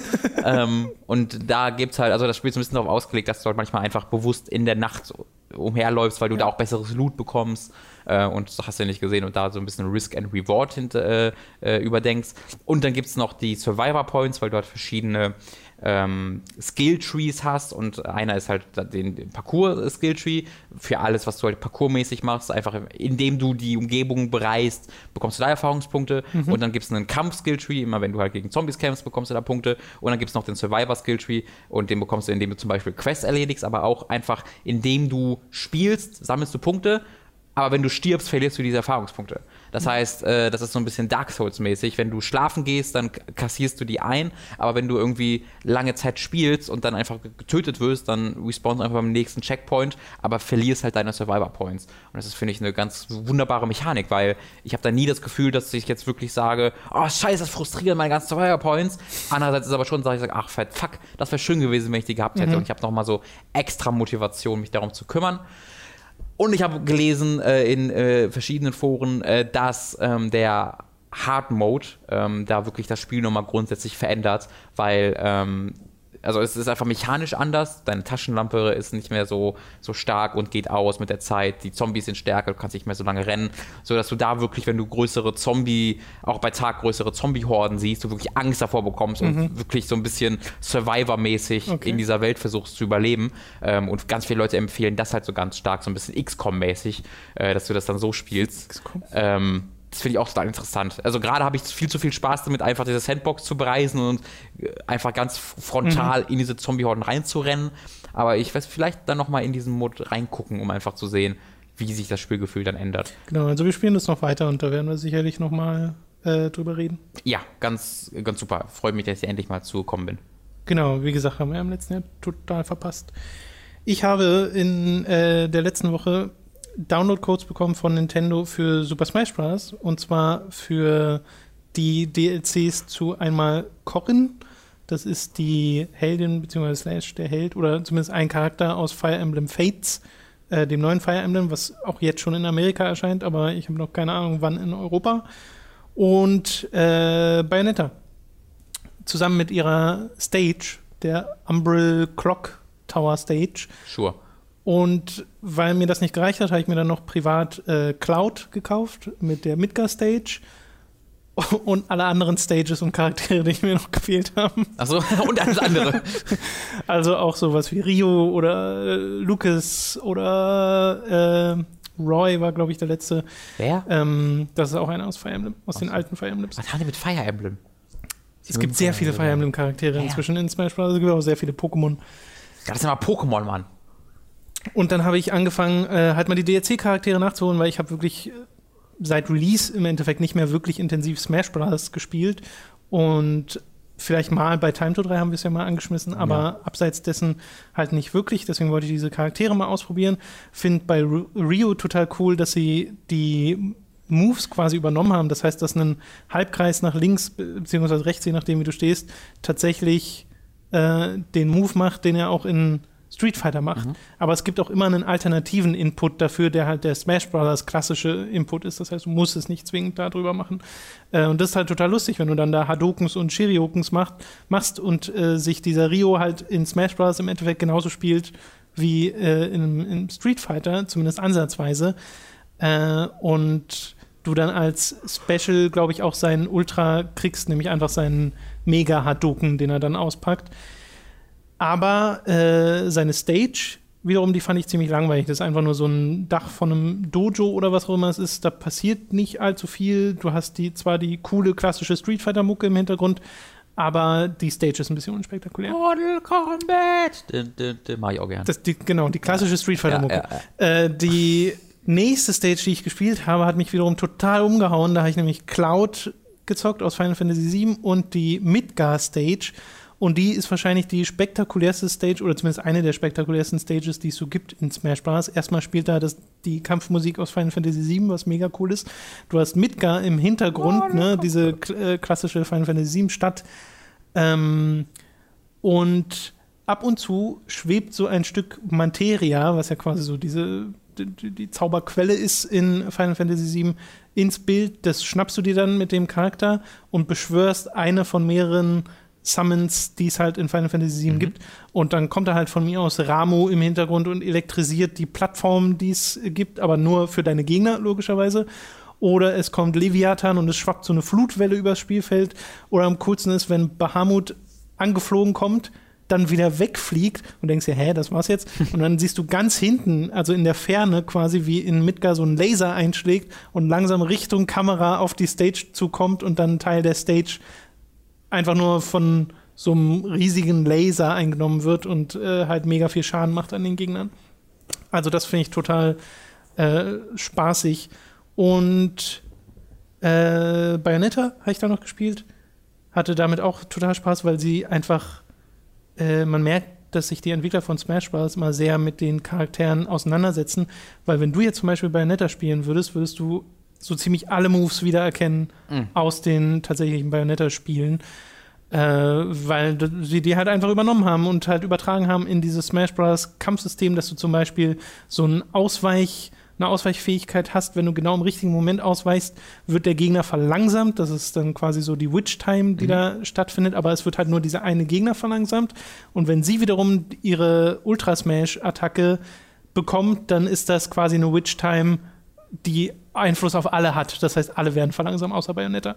Und sie kann sich dann ihr Ziel da rauspicken und die mit Smash-Attacken weghauen. Und ihre Smash-Attacke wiederum ist dieses äh, wenn, Reef. Genau, wenn so riesige Fäuste oder Beine aus, aus so einem Portal Dämonen äh, beschwört aus der genau. Hölle. Mit Haaren. Mit Haaren. Das ist so eine geile, sie umrahmt die Dämonen in der Hölle mit ihren Haaren, macht Zieht dann ein Portal auf und kontrolliert dann diese Dämonenlimps mit ihren Haaren äh, durch das Portal. Äh, muss man auch mal drauf kommen. Genau. Und ihre Stage ist auch total cool, weil es einfach das, ich glaube, das erste Level aus Bayonetta, wo du auf diesem, auf dieser Urscheibe Bayonetta, fällst. Ich weiß, also Bayonetta 2 macht das auch. Ich weiß nicht, ob es beide Spiele einfach machen. Äh, ich weiß es auch nicht, aber jedenfalls hast du halt dieses eine äh, diese ikonische Szene im Endeffekt, wie mhm. du da runterfällst und es kommen immer mehr Engel im Hintergrund und irgendwann auch dieser Bossgegner, den man dort bekämpft. Äh, das sieht einfach so mega, mega cool aus. Also ich war da wirklich noch mal so begeistert von, äh, dass ich noch mal ziemlich viel Smash Bros. gespielt habe. Äh, und das alles nur im Singleplayer, weil ich aber auch alle meine anderen Charaktere und alle meine anderen Stages noch mal freischalten musste, weil ja meine alte externe Festplatte in der Wii U leider kaputt gegangen ist oder zumindest der, das Stromding ist kaputt mhm. gegangen. Ob die Daten verloren sind, weiß ich nicht. Kann sie aber momentan nicht, kann momentan nicht darauf zugreifen. Deswegen muss ich das alles nochmal machen. Äh, was jetzt aber nicht so problematisch ist, weil es geht verhältnismäßig schnell in dem Spiel. Deswegen mal ausdrückliche Empfehlung, vor allem für Cloud und Bayonetta. Corin habe ich, wie gesagt, auch gespielt, die macht auch Spaß, aber ich habe dazu ja gar keine ja. Verbindung gerade. Wie alle anderen auch. Die kann ich nicht. ich sage ja, wie alle anderen irgendwie auch, die sich das erkaufen, weil es ja einfach noch nicht da ist. Genau, ja. Das also, das, das, ist tatsächlich ein bisschen, bisschen komisch. Sie ist aber ein cooler Charakter, die Corin, die kann so äh, mit, mit B, also mit, der, mit dem Special Move, so einen Laser aufladen, der aus dem Maul von einem, ich weiß nicht, ob das ein Drache sein soll oder irgend so ein Dämon rauskommt, dann schießt sie den Laser nach vorne, aber gleichzeitig schnappt das Maul noch zu. Von wo kurz kommt vor der ihr. Dämon? Das ist quasi eine Fern- und Nahkampfattacke. Bitte? Von wo kommt denn der Dämon? Der ist irgendwie so in ihrem, in ihrem, sie hat so ein, was ist das, so ein Schwert, an das dem das dann dran ist. So ganz genau hingeguckt habe ich so nicht, so. aber das hat sie dann so vor der Hand quasi. Ja, verstehe ich voll. Äh, also super cool aussehende Attacken, aber wie gesagt, ich kenne den Charakter halt leider noch gar nicht. Ich habe auch noch mal am Wochenende irgendwie eine Mission in Bayonetta 2 gespielt, weil ich ja gerade die Wii U mal wieder angeworfen habe für ein gewisses Zelda-Spiel, das ich gerade spiele. Mhm. Ähm, Darfst du sogar sagen, weil Preview-Embargo ist schon ab, nur nicht Review-Embargo. Ach, soll ich sagen? Okay, ja, also ich spiele gerade äh, Twilight Princess HD ähm, und äh, ja, spiele ich, aber ich darf, also Preview-Embargo ist ab. Also ich meine, man dürfen im Grunde schon ja, sagen. Ja, ich würde aber, lass ja. du einfach warten bis Genau. Ähm, ich darf euch nichts über Twilight Princess sagen. Entschuldigung. ich könnte einfach sagen, ich habe hab die TV-Version gespielt. ähm, äh, genau, da, da, deswegen habe ich dann auch nochmal Bayonetta angeworfen. Das hatte ich mir ja privat gekauft letztes Jahr, weil es irgendwie für 15 Euro bei äh, Saturn gab, Bayonetta 2. Ähm, und ist ein gutes Spiel. Ist ein ja. gutes Spiel. Ich wollte nur mal kurz erwähnen, dass Bayonetta 2 ein gutes Spiel ist. Super Smash war es auch, also wirklich nochmal enormst viel Spaß damit gehabt. Bin auch noch mal in den Online-Modus rein, hatte dann irgendwie drei Matches gespielt. Alle drei haben geruckelt und geleckt, Ach. bescheuert. Dann habe ich es wieder sein gelassen und ja. das äh, so, so, so Solo weitergespielt. Äh, ich weiß gar nicht, ob das die Regel ist oder ob ich einfach nur Pech hatte. Ja. Das kann ja sein, aber Klar. da hatte ich dann halt einfach keine Lust mehr zu. Aber ich spiele auch ehrlich gesagt gerade Smash nicht so gerne im Online-Modus, weil ich gerne, wenn ich Multiplayer habe, die Leute neben mir habe. Und äh, ich spiele ja das auch nicht skillbasiert, also ich spiele dann nicht ohne Items und nur auf diesen Omega-Stages, die alle die gleiche Struktur haben äh, und in One-on-One kämpfen dann, sondern ich mag ja das, das, das Chaos ja. von Smash. Ähm, deswegen spiele ich es lieber mit Leuten tatsächlich auf der Couch, wenn wir das hier bei Time to 3 spielen oder sowas. Okay. Du hast ein, äh, eine, eine kleine Perle gespielt, von der, glaube ich, niemand etwas weiß äh, nennt sich Deadly Tower of Monsters und kommt von Ace, heißen die so? Ace, genau. Äh, genau, Ace, Ace Team, die verantwortlich sind für so Sachen wie Xenoclash oder Rock of Ages, äh, was auch sehr, sehr oder coole Spiele sind. Odyssey haben das jetzt. Das habe ich noch nicht gespielt. Hast du das nicht. mal gespielt? Nee. nee. Sieht super so cool aus. War, deswegen ich gesagt. Sieht ja. aber super cool aus. Also genau. Also die, die, das ist eine Eigenschaft, die all deren, deren Spiele gemein haben Es sieht immer super cool aus. Die haben einen sehr coolen, oder es sind ja mehrere, aber sie haben immer einen sehr coolen, einzigartigen Stil Ja. in ihren Spielen. Und das scheint auch hier wieder der Fall zu sein. Was ist Deadly Tower of Monsters? Das ist, äh, also wenn- ich einfach es über einen Vergleich machen würde, was immer der einfachste Art und Weise ist, um ein Spiel zu beschreiben, äh, dann wäre es Bastion vom Spielmechanik her, dass du halt aus der ISO-Perspektive einen äh, Charakter äh, über eine- Welt steuerst, ähm, sowohl Fernkampf als auch Nahkampf hast, so ein bisschen halt Diablo-Light, weißt du, Diablo ohne das Loot, ähm, dafür aber in einer äh, also es ist kein Roguelike, das, ist, das würde sich voll anbieten für, für ein Roguelike-Spiel, ist aber nicht, was mich echt sehr gefreut hat, sondern es ist ein wirklich ähm, also ein gesteuertes Spiel, was auch ein narratives Element hat. Du äh, spielst dort nämlich einen Film quasi nach. Also wenn das, wenn das Spiel losgeht, so während, die, während die Logos äh, noch gezeigt werden, kommt schon so eine Stimme, die sagt, ja, hallo, willkommen bei uns Audiokommentar zu. Und dann kommt so eine andere Stimme noch so, nein, du bist zu früh, wir sind noch nicht, wir sind gerade mal im Menü von der DVD. Und dann, äh, weil du halt äh, so einen Regisseur hast, der keine Ahnung von moderner Technologie hat, der der übelste Sexist ist, der halt einfach total in seiner 60er-Jahre-Welt sitzen geblieben ist. Ja. Ähm, und äh, der kommentiert halt alles, was du tust im Spiel. Der kommentiert alle Monster, die du triffst und einfach auch das, was du tust. Mein liebstes Beispiel ist da halt, wenn du dich im Kreis drehst, dann äh, kommentiert er das. Zum Beispiel, du hast verschiedene Charaktere, eben, äh, eine Frau, einen Mann und noch einen dritten Charakter, den ich nicht spoilern möchte. Ähm, und wenn du dich so als, ähm, der, als Dick heißt der, das ist ein, also ein Weltraum-Explorer, der Dick. Ähm, wenn du mit dem halt durch die Gegend einfach dich drehst, dann sagt, ach, wie, wie schön sich der Dick hier durch die Gegend spinnt, das ist wunderbar. Und ich habe ihn da immer zu motiviert, das spontan so zu machen. Wenn du es mit der Frau machst, sagte er so, also ich fand das von Dick immer ein bisschen schöner, muss ich sagen, wenn er spontan diese, diese, diese äh, Drehungen eingelegt hat. Das ist ganz, ganz, ganz, ganz, ganz Das ist ja, hervorragend. als du mir das zum ersten Mal erzählt hast, habe ich ja auch äh, gesagt, das ist ja auch Bastion, dass Genau. du einen Erzähler hast, der hier halt eine andere Rolle quasi einnimmt in der Geschichte, aber Der auch nie die Fresse hält. Muss man auch, der hält nie die Fresse. ne, der immer irgendwie da ist und halt kommentiert, was du tatsächlich machst, also Ja. dynamisch kommentiert. Ähm, und äh, ich bleib mal kurz erstmal bei den, bei den ästhetischen Sachen. Äh, grafisch ist das nämlich ein absolutes Highlight.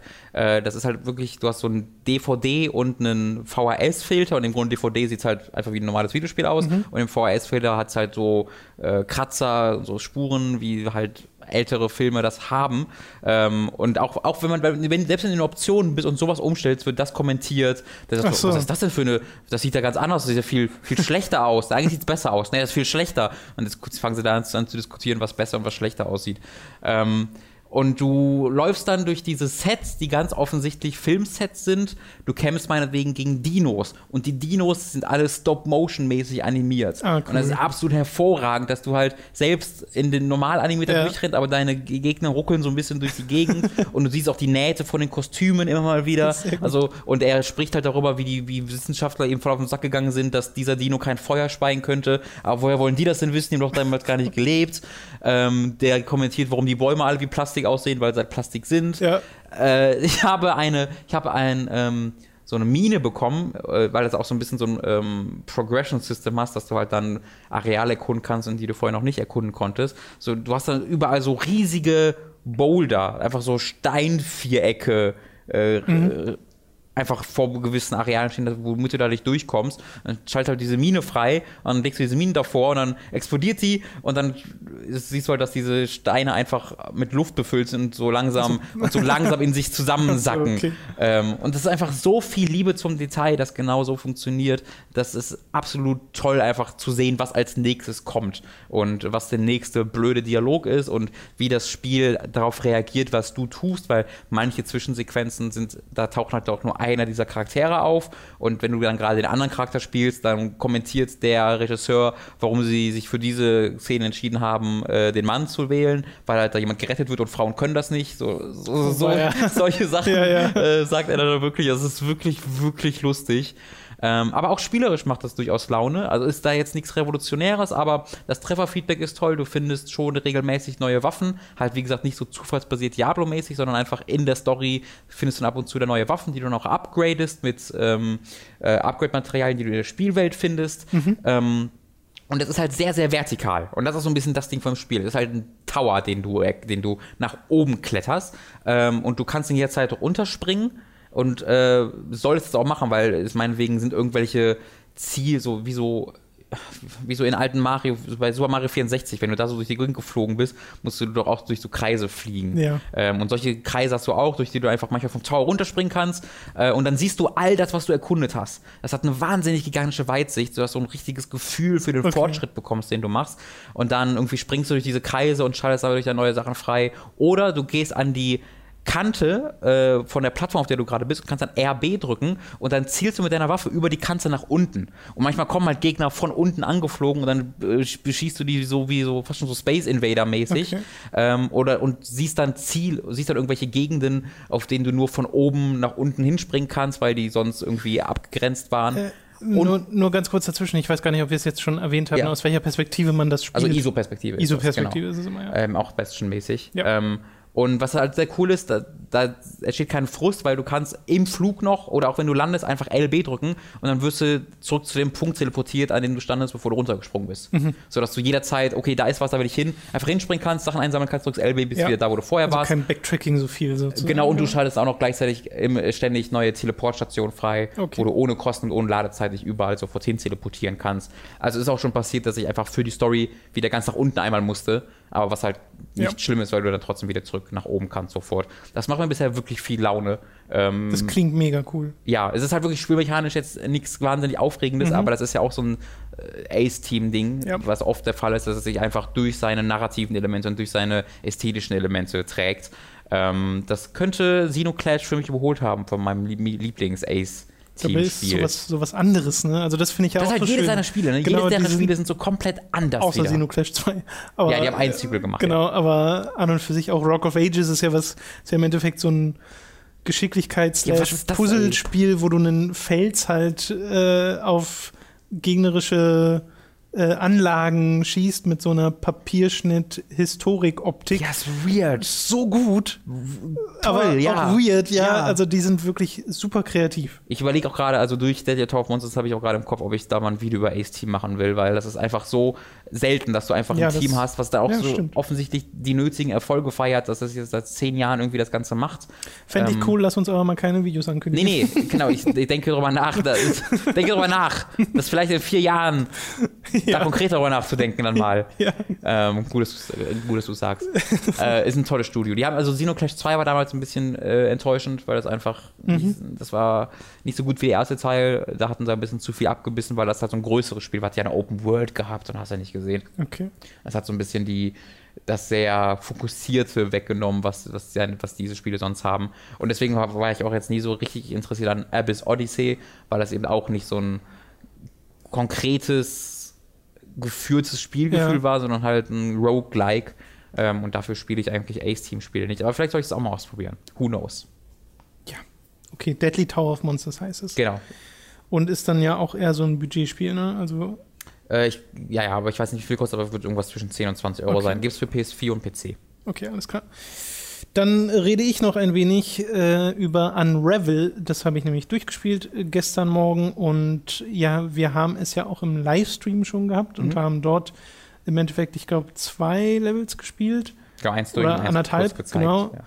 Und in diesen Levels, die wir dort gespielt haben, hat man sowohl das Beste als auch das Schlechteste gesehen, was einem Unravel äh, so bietet.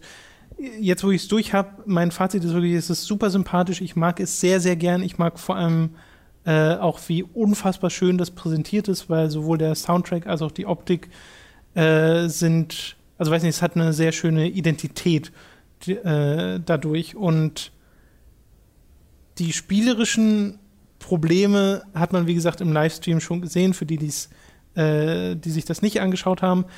Wir hatten ein Level gespielt und sind dort an eine Stelle gekommen, wo wir nicht wussten, okay, was macht man denn jetzt als nächstes? Mhm. Weil dieses Spiel nicht immer gut darin ist, das halbwegs eindeutig zu kommunizieren. Du hast halt im Wesentlichen diesen Puzzle-Plattformer, der mehr Puzzles hat, als dass er Plattformer ist. Mhm. Und diese Puzzles beziehen sich meistens auf Fäden, die man irgendwo festbinden muss, um ein Trampolin zu bilden oder eine Brücke, wo man dann einen Gegenstand von A nach B bringt und dieser Gegenstand hilft einem dann auf eine andere Plattform zu kommen und so weiter und so fort. Aber wie gesagt, manchmal steckt man da einfach fest, weil man gerade nicht weiß, okay, was sollen wir hier Was ist machen? das Rätsel, ne? Was ist gerade genau das Rätsel? Also ich weiß, ich muss da oben irgendwie hin und ich habe diese Gegenstände, aber hä, wie soll ich die denn jetzt miteinander verbinden? Es war einfach ein bisschen schwer auch abzuschätzen, so wie weit man genau Genau, kann. dazu wollte ich gerade kommen. Es kommuniziert nicht immer klar, wie genau die Regeln Ja. äh, hinter den ganzen Spielmechaniken sind, weil es scheint mir so, als würde sich Janis Kraft im Sinne von, was er alles schieben und bewegen kann, sein Gewicht im Sinne von, was alles unter ihm zusammenbricht oder nicht zusammenbricht, immer mal wieder ändern. Und äh, das ist halt ein bisschen schade, weil an und für sich würde ich ja denken, okay, ich habe dieses kleine Fadenviech, das wiegt eigentlich nichts, Ja.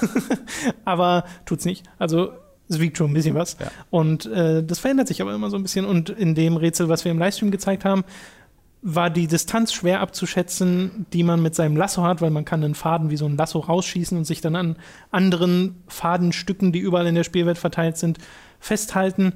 Und da war die, die Distanz einmal deutlich höher, als ich dachte, dass sie ist. Und normalerweise ist sie auch nicht so weit. Ja. Also es wirkt dann so ein bisschen, okay, ist sie da jetzt einfach nur so oder weiß ich nicht. Es ist, wie gesagt, manchmal schwer abzuschätzen. Das sind dann wirklich die äh, schlechtesten Momente, die dieses Spiel hat, weil sie, weil man halt feststeckt oder halt frustriert ist, weil oft ist auch die Folge dessen, dass du gerade nicht weißt, was du machen sollst, äh, einfach ein Game Over, dass äh, Jani stirbt Mhm. und du dann beim letzten Checkpoint startest und dann ein kleines Areal nochmal machst. Ist halt Du auch nicht immer ganz, ganz hundertprozentig replizierbar, weil das ja alles physikbasiert ist, muss Genau, man ist vielleicht dazu alles sagen. physikbasiert. Deswegen manchmal muss man auch einfach, da weiß man schon, was man machen will, aber weiß nicht, ob es geht, weil Ja. manchmal muss man so ein bisschen rumjiggeln, Ja. bis das so wirklich so reinrutscht, wie man das will. Das klang gerade sehr anders, aber egal. Äh, ich muss aber dazu sagen, dass diese Stelle, die wir im Livestream haben, ist die schlimmste davon, die mir Echt, ja? begegnet ist im Okay. ganzen Spiel. Ab dort, ab diesen Levels, äh, hatte ich immer mal wieder so dieses Ding, dass ich mir denke, okay, was muss ich jetzt machen? Aber dann habe ich es immer relativ schnell rausgefunden. Oder hatte mal so Sachen, dass du so eine Action in Anführungszeichen Passage hast, wo du dich mal mit einem Lasso von Punkt zu Punkt schwingen musst, so wie Tarzan, wo es dann wirklich Plattformer ist, mehr als äh, Puzzle. Und dann stirbst du halt irgendwann mal, weil du dachtest, ah, okay, darauf kann ich jetzt landen, wusste ich gar nicht. Und das weißt du dann aber beim nächsten Mal und kommst dann da voran. Ich finde äh, die Spielmechanik an und für sich total in Ordnung, spielt sich alles super flüssig, dadurch, dass es 60 Frames die Sekunde ist, selbst auf der Konsole, äh, also auf der PS4 habe hab ich es gespielt. Äh, fühlt es sich auch sehr direkt an, ist nicht so wie bei äh, Little Big Planet zum Beispiel, wo es immer so ein bisschen, dadurch, dass es dort auch physikbasiert ist, so eine kleine Verzögerung hast du da gespürt, wenn du auf Springen gedrückt hast zum Beispiel. Es fühlte sich immer so ein bisschen verzögert an. Das hast du hier halt nicht. Deswegen macht mir die Plattformpassagen auch wirklich Spaß und ich wünschte, es gäbe ein paar mehr davon. Okay. Aber es ist halt hauptsächlich äh, wirklich Rumgepuzzle und halt so ein Entdecken dieser Welt, weil du dort durch Wälder gehst, durch Sümpfe, äh, durch verschneite Gegenden, mal in so einem Industriegebiet unterwegs bist. Und es sieht halt wirklich unfassbar gut aus, wie das mit Tiefenunschärfe spielt, äh, wie das alles so plastisch und real wirkt und du diese kleine, sympathische Figur da in der Mitte hast, die kein Wort sagt, die, glaube ich, auch im ganzen Spiel nicht einmal als Jani betitelt wird. Mhm. Ich glaube, das wüsste man nur durchs Marketing. Klar. Also ich, weil sie sagen dir, wenn du was steuerungstechnisch dir erklärt wird, ist immer you. Also du wirst Ja. immer direkt angesprochen. Ähm, die Geschichte ist total herzig, die dort erzählt wird, weil es fängt ja an mit so einer äh, Großmutter, die so ein bisschen in Erinnerung schwelgt, indem sie auf Bilder schaut und dann fällt ihr so ein rotes Wollknäuel aus dem aus de, ihrem Strickkorb und daraus taucht dann Jani auf, der äh, diese verschiedenen Levels, die alle durch Fotos repräsentiert werden, entdeckt, die dann wiederum bei äh, der Komplettierung mehr Fotos freischalten, die du in so einem Album durchblättern kannst, immer mit so ein bisschen Text, der dir dann quasi das Leben einer Familie vorstellt und was die so durchgemacht haben. Und das ist einfach, also man merkt einfach, dass da Herzblut äh, drinsteckt und das finde ich einfach total sympathisch. Ich finde auch die Figur Jani total sympathisch, immer wenn sie äh, mal die Gelegenheit bekommt, so Emotionen zu zeigen durch diese ganzen kleinen Animationen und Touches, die sie da eingebaut haben. Ich hätte gerne noch mehr davon gehabt. Also, dass du noch mehr einfach siehst, wie Jani so interagiert mit bestimmten Sachen, mit Tieren oder sowas, weil du ja auch ganz oft Tiere hast, äh, denen du begegnest. Die meisten davon wollen nicht in irgendeiner Form fressen oder töten, aber nicht alle. Und Tiere sind Arschlöcher, ist halt so. Ganz viele Tiere sind Arschlöcher. Und äh, das hat einfach dazu geführt, dass mein Gesamteindruck doch noch sehr positiv war, auch wenn es Schön. ab und zu diese Momente hat, wo ich sage, okay, das, also hier hätte es jetzt wirklich einfach besser sein müssen. Aber es ist so, so schön einfach, also weiß nicht. Ich habe mich da so aufgehoben drin gefühlt. ja. ja. Ja. Ja, also, also- kein großartiges äh, Wie Puzzle-Plattform-Genius-Ding. lange hast du da ungefähr dran gesessen, weißt du? das? Äh, das dürften so fünf Stunden gewesen sein. Okay. Also sind zehn Levels, glaube ich. Okay. Ja. Und die äh, gehen halt alle immer so ein bisschen, so eine halbe Stunde, wie, äh, dann müssten es ja sein pro Level und das kommt so ungefähr hin. Also ich glaube, ihr braucht so fünf Stunden, wenn ihr das spielt. Und es kostet 20 Euro, was total fair ist. Mhm. Ähm, wie gesagt, sieht unfassbar gut aus und ich mag den Soundtrack total gern. Den gibt es leider nicht separat. Der ging mir halt, also das, was ich gehört habe, ging mir so nach der halben Stunde auch ein bisschen auf den Sack, weil es so gefühlt, das war so ein 10-Sekunden-Loop von. Also ich weiß nicht, ob das ist, ich habe Gefühl, ich ne, wirklich nur das Gefühl hatte, dass ich so, dass es so ein bisschen grating wurde, was natürlich auch ein bisschen Ja. dazu, also für ich unser wollte gerade sagen, dadurch, dass wir dort festgehangen haben, Genau. kann das natürlich noch äh, dazu beigetragen Genau. haben. Aber Also an und für sich ist er ja insofern dynamisch, dass wenn du dann zum Beispiel eine Verfolgungspassage hast, Mhm. wird er ein bisschen aufgeregter. Wenn Okay. das dann vorbei ist, wird er wieder, fährt er wieder nach unten und so. Äh, es ist alles thematisch sehr ähnlich, Mhm. weil es halt alles so diesen Folklore-Einschlag hat. Aber trotzdem sind es ganz viele verschiedene Melodien. Ich werde mich da sicher auch nochmal dran setzen. Ich hatte ja auch mit Limbo sehr viel Spaß. Ähm, Äh, genau, diesen Vergleich habe ich noch gar nicht gemacht. Aber es ist Spiel, spielmechanisch ist Limbo. ja. Ja. Das war, da war ich auch total überrascht von, weil ich Ja, gar ja. nicht. Ich hatte halt immer so den Eindruck, und da kam vielleicht auch ein bisschen meine Enttäuschung her, dass es einfach ein sehr viel auf Platforming aus. Also äh, von dem, was ich gesehen habe, dachte ich mal, es wäre ein Platformer. Punkt. Mhm. Und ich dachte, wusste nicht, dass es so auf Rätsel aus ist. Und das geht für mich so ein bisschen zuwider mit der Ästhetik, die so sehr unkompliziert und vielleicht auch für, für irgendwelche, wenn, wenn, du, wenn du ein Elternteil bist, dass du deinem Kind äh, das wunderbar zeigen könntest. Und ich glaube, wenn man da jetzt ein, äh, ein Kind dran setzen würde, das würde sehr schnell frustriert werden können. Ähm, aber das muss ja nicht keine, keine, keine wirkliche Kritik an dem Spiel eigentlich sein. Deswegen, ich, wenn, wenn ich erstmal diese erste Überraschung überwunden habe, könnte ich da tatsächlich, glaube ich, auch noch echt warm mit werden. Ähm, muss ich mal schauen, wenn ich Zeit habe, dass ich da auch mal reingucke. Ja, genau. Das soll es gewesen sein mit den äh, Spielen für diese Woche. Du hast noch eine Fernsehserie endlich mal zu Ende geschaut, die ich Mhm. Fast auch so, noch... also ich bin, glaube ich, eine Folge vorher. Achso, die fehlt noch okay. okay. ich dachte, du wärst jetzt vorbei. Äh, es geht um Daredevil. Da stecke ich noch in der, bei der Hälfte Mhm. mit äh, Dani und die Hälfte ist jetzt schon wieder ein paar Monate her. Ja. Äh, ja. Müsste ich mal weiter gucken. Äh, ich muss vorher mich entschuldigen dafür für sämtliche äh, Male, in denen ich das, die Serie Deadpool nennen werde, weil irgendwie ist mir aufgefallen, Deadpool? ich sag ständig Deadpool und ver- verwechsel die einfach, weil es jetzt beides gerade aktiv, im, weil jetzt gerade Deadpool in den Medien ist und ich jetzt gerade Daredevil gucke und das klingt ein bisschen ähnlich. Es äh, fängt beides mit D an. Fängt ein bisschen super mit D und sie haben rote Klamotten an. Mehr muss man nicht wissen. Toll. Das war auch mein Review zu Daredevil. ähm, ich habe das genau, ich bin jetzt so ein oder zwei Folgen vor Ende, weil ich habe gesehen, oh, das äh, habe ich jetzt ewig vor mich herumgetragen, habe irgendwie eineinhalb Folgen gesehen und dann Pause gemacht, aber in zwei Tagen startet Better Call Saul die zweite Staffel. Das heißt, damit werde ich erstmal sehr beschäftigt mit sein. Deswegen wollte ich das jetzt durchbekommen, äh, Daredevil, und habe mich da am Wochenende mal sehr dediziert dran gesetzt und bin jetzt, wie gesagt, so zwei Folgen oder eine Folge vor Ende, glaube ich, äh, auf jeden Fall sehr nah dran. Und es gefällt mir gut, aber ich bin auch jetzt nicht mega begeistert.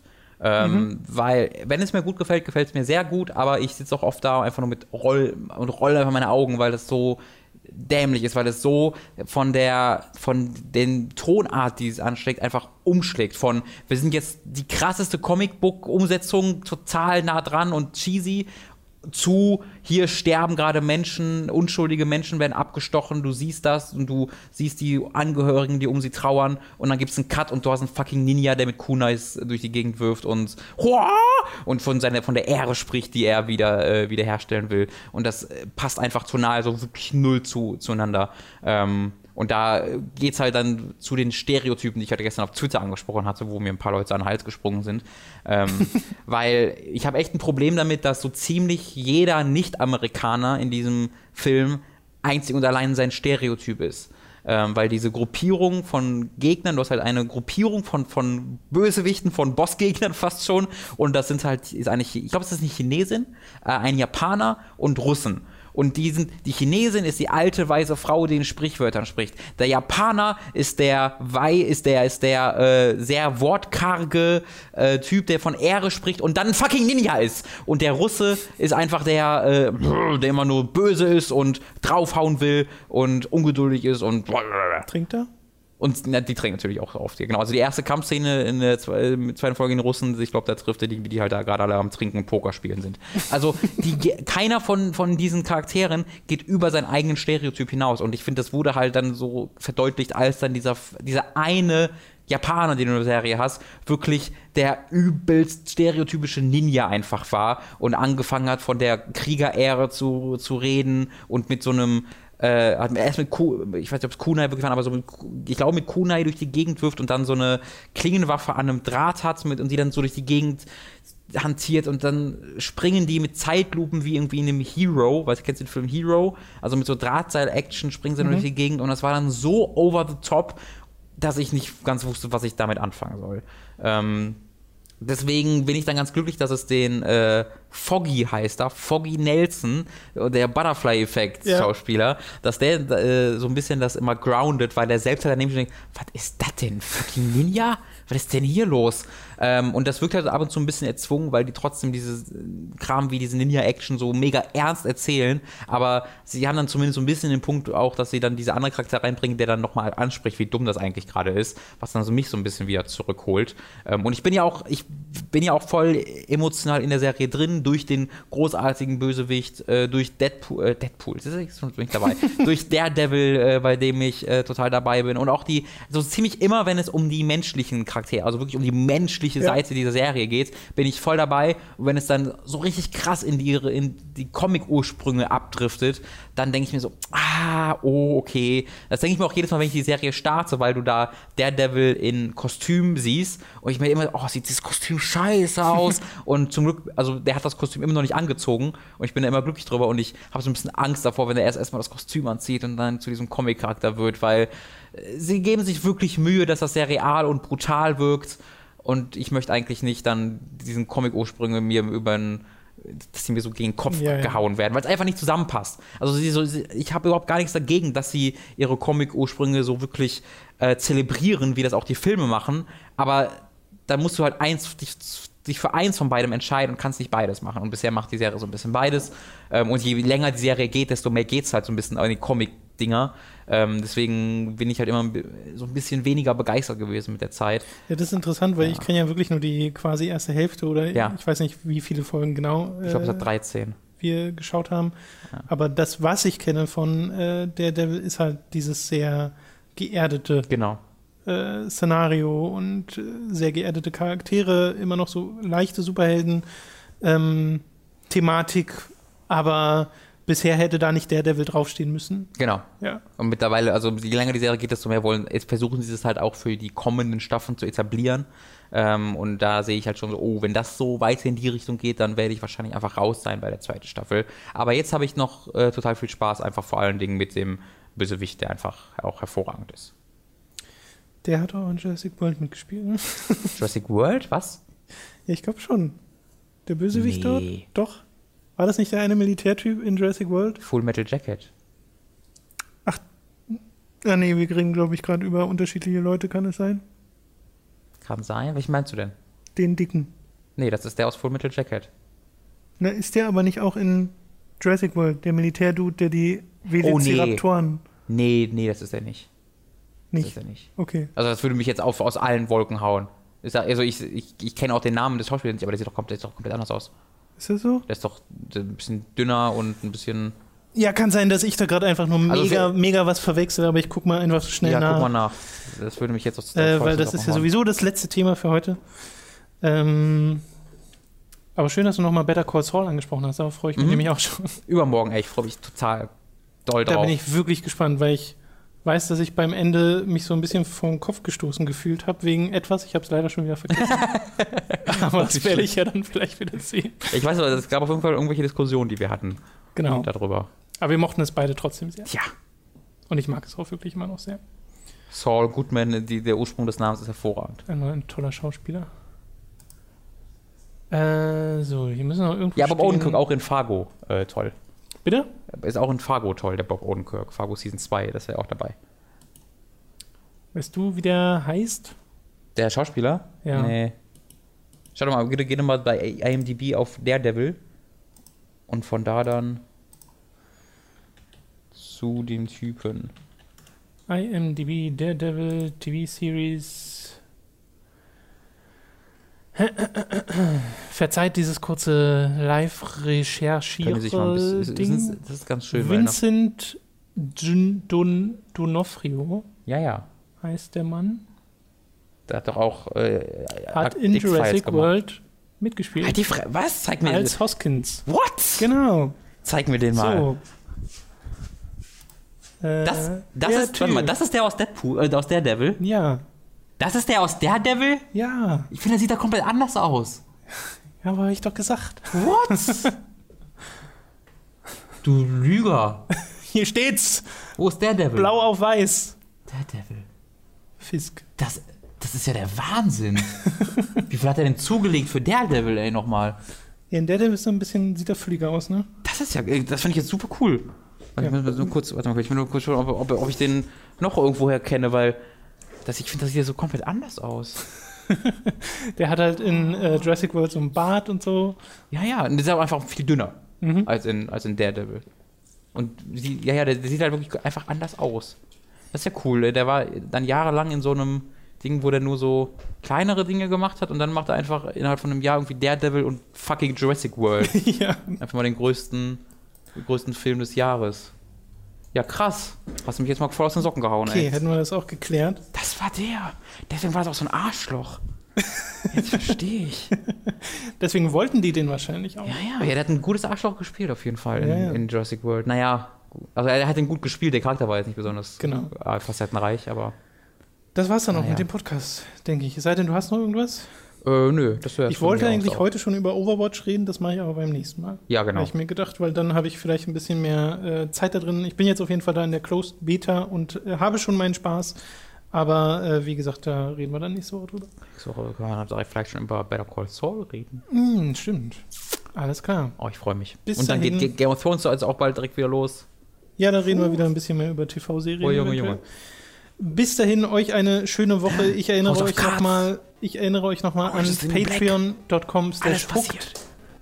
Nicht Ich über, habe kein mein, Geld für Patreon, ich muss Netflix haben. nicht über meine Werbung reden. ich habe kein Geld für Patreon. patreon.com slash da könnt ihr uns monatlich finanziell unterstützen. Und wir freuen uns auch, wenn ihr unsere Affiliate-Links nutzt über Amazon oder audible.de slash. Da könnt ihr euch zum Beispiel einen Probemonat holen. Kostenlos bekommt ihr dort dann ein Hörbuch. Auch äh, dafür eine klare Empfehlung. Die Links dazu und alle Informationen findet ihr auch in der Beschreibung. Vielen Dank fürs äh, Zuhören und äh, wir hören uns nächste Woche. Bis Oder auch nicht, falls ihr eingeschlafen seid. Steh auf! Aufwachen! Ah! So, jetzt ist wieder aufgewacht. Tschüss, tut mir leid.